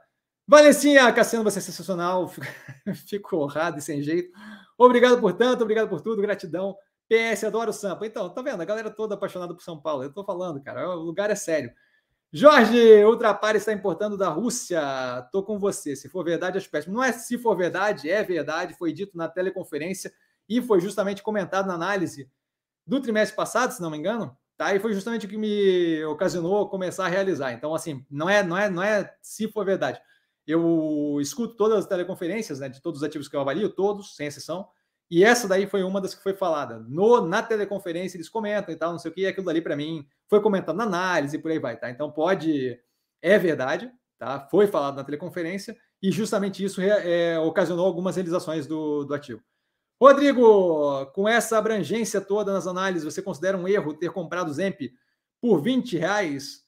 É, ou expectativa aí para o alto e avante? Então, não tem como considerar um erro porque você toma a decisão com base na informação que você tem naquele momento, certo? Então, assim, é, o ativo me parecia é, não absurdo é, naquele preço, tanto é que depois da compra foi consideravelmente para cima, certo? E aí a gente teve pandemia, e aí a coisa degringolou violentamente, e à medida que o preço foi derretendo, foi tendo aumento de posição. O que não, não, não, não dá para dizer, não, não tem problema, assim, é, a, a, compra foi num preço bem acima do que está hoje. Mas você toma a decisão com tudo na vida. Tá? Você toma a decisão com base no, na informação que você tem no momento. É, Minerva foi começada a compra nos 12,50x, lá atrás. E eu vi aquele preço derreter aumentando posição até 5 e alguma coisa, certo? É menos do, da diferença, entendo, mas assim, ainda assim uma diferença gigantesca e num momento que não tinha nada de grave acontecendo nem nada, certo? Então era só ela apanhando sozinha. É, eu vi isso acontecer, junto disso teve é, subscrição de capital com injeção de capital, aumentei em 75% a posição, aí ganhou as opções de compra, hoje eu estou realizando ela com 200% de lucro. Por quê? Porque você toma a decisão com base no que você tem de informação naquele momento e vai ajustando à medida que as coisas vão acontecendo. Justamente por isso não tem esse negócio de tentar achar o fundo e enfiar todo o dinheiro de uma vez, certo? A gente vai comprando e fazendo a tomada de decisão paulatinamente. Hoje, o preço médio do, do, da Zemp deve estar muito mais embaixo, porque teve várias compras depois daquilo, certo? Mas não acho que é um erro. Você toma a decisão com base no que você tem de, de, de informação naquele momento. E uh, o fato da Zemp estar com essa precificação agora, eu vejo como muito descasado da realidade, mas volto a reforçar, a gente só consegue provar isso no, no futuro, certo? Quando a gente teve ali a queda de Ocean Pact dos 11 e pouco do portfólio para 1 e alguma coisa, eu continuei comprando. Hoje em dia eu tenho uma posição ali com preço médio de 3 e alguma coisa e o ativo está em 5 e X. Então, assim, é um erro, não é um erro. Você toma decisão com base, você não tem uma bola de cristal, você toma decisão com base no que você tem de informação naquele momento. Meramente restrito. E aí, galera, vamos parando com as, com as perguntas aí, que a gente já acabou essa josa aqui, hein? Unifique, está na hora de entrar. Você acompanha ela, não acompanha de perto. Eu analisei a, o IPO que está analisado no canal, mas essa Brisanet, por aí vai, eu tenho que revisitar, tá? Então, assim que possível, analisarei no canal. Manas, fez hora extra hoje lá na live, hein? Fez hora extra, é verdade. Tem que parar, você tem que parar de perguntar agora. Parou, chega. Azef, e se o bancão te oferecer uma bolada é, você larga a gente. Já me ofereceram algumas vezes, já. É que eu não fico falando aqui, mas já me ofereceram bolada algumas vezes já. É, algumas operações, tá? Já me ofereceram alguma, alguma bolada boa para parar e para ir trabalhar é, em escritório e tal, e eu hum, não quero. Prefiro passar perrengue com, com vocês. Mas já ofereceram já algumas vezes. Foram três ou quatro propostas já. Joel, obrigado, Cassiano, por mais uma live show. Sempre às ordens, fico honrado com as palavras. Felipe, Cassiano, sou carioca. Uma vez me colocaram para fora de uma praça pública porque eu estava sem camisa. Paulistano é um bicho estranho. Moleque, tu vai gostar dessa história então. Quando eu estava no Rio, no Fashion Rio, fui pro Fashion Rio uma vez e tavam, tinha uma camiseta da Complexo B, se não me engano, uma, uma marca da época, super modinha, acho que era Complexo B, alguma coisa assim. Mas a camiseta era uma regata branca, escrito carioca aqui no peito. Eu corria no Ibirapuera com aquela regata quase todo final de semana. Eu saía da corrida, eu corria para lavar, para poder ir no final de semana de novo correr com a mesma camiseta. Caraca, a quantidade de olhada que eu, que eu sou grandinho, assim, mas a quantidade de olhada que eu recebia de nego querendo me matar, você não tem noção. ah, Rodrigo, imaginei. Tem que ser aos poucos. É, não divulga preço médio? Eu divulgo quando eu calculo, mas são várias operações e não perco tempo calculando. São 35 ativos do portfólio, tá? Mas eventualmente, quando tem alguma relevância o preço médio, tipo para mostrar a redução do preço médio, no caso da Ocean Pact, para mostrar para a galera que não era o fim do mundo e blá blá blá, eu calculei, tá? mas em geral não calculo, não. É, o da da Zemp, por exemplo, não tem de cabeça. Tá? Filipão, fora que usar camisa de time em São Paulo é coisa de maloqueiro. Saudações tricolores. Edivaldo, Pine 4, ativo especulativo. Eu tradei Pine 4 em 2006, 2007, ganhei uma bolada de grana com ele, mas era a época áurea do, ativo, tá? Hoje em dia, nenhum interesse na, na operação. Rodrigo, valeu, foi mal pelas minhas perguntas de indicadores, nenhum problema, só a resposta é sempre a mesma, tá? Felipe, Paulista acorda e já coloca um sapato. eu morei lá e era andava de terno e gravata o dia inteiro, pô. Ah, o Edivaldo com Paine, já respondi. Felipe, o melhor, a melhor, a melhor invenção paulista é o cachorro quente com purê. Não, tem invenção, tem invenção boa lá, cara. Acredita em mim. São Paulo é uma maravilha. Espera aí que fizeram mais uma ali. Bioma, abusando da hora extra. E aí fechou, hein? Já que você gosta de passar perrengue com a gente aqui, Vim dar uma boa noite a você e a todos. Adoro te ouvir. Beijo, beijo enorme. Muito obrigado, não abusou nada. Maravilha, adorei esse. O comentário fechou perfeitamente. Galera, precisando de mim? Sempre no arroba investir com sim no Insta, tá? Só ir lá de verdade, mandar mensagem. Tô sempre lá respondendo, tá? Vale lembrar que quem aprende a pensar bolsa opera com o mero detalhe. Isso foi ridículo, né? Vale lembrar que quem aprende a pensar bolsa opera com o mero detalhe. Um grande beijo a todo mundo. Amanhã nos vemos no Seleção tá? Nos seleções aqui no. o Felipe rindo. Ah, amanhã nos vemos nos seleções aqui, tá? Com as melhores partes aqui.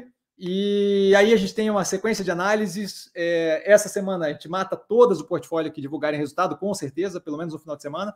Adiciona mais algumas que não estão no portfólio. E a semana que vem é a semana Mad Max. Acho que vão ser 19 é, resultados divulgados do portfólio. Numa semana só vai ser uma raquetada, vai ser eu. Vocês, vão me ver neurótico, neurótico. Aí vocês vão ver o que é trabalhar.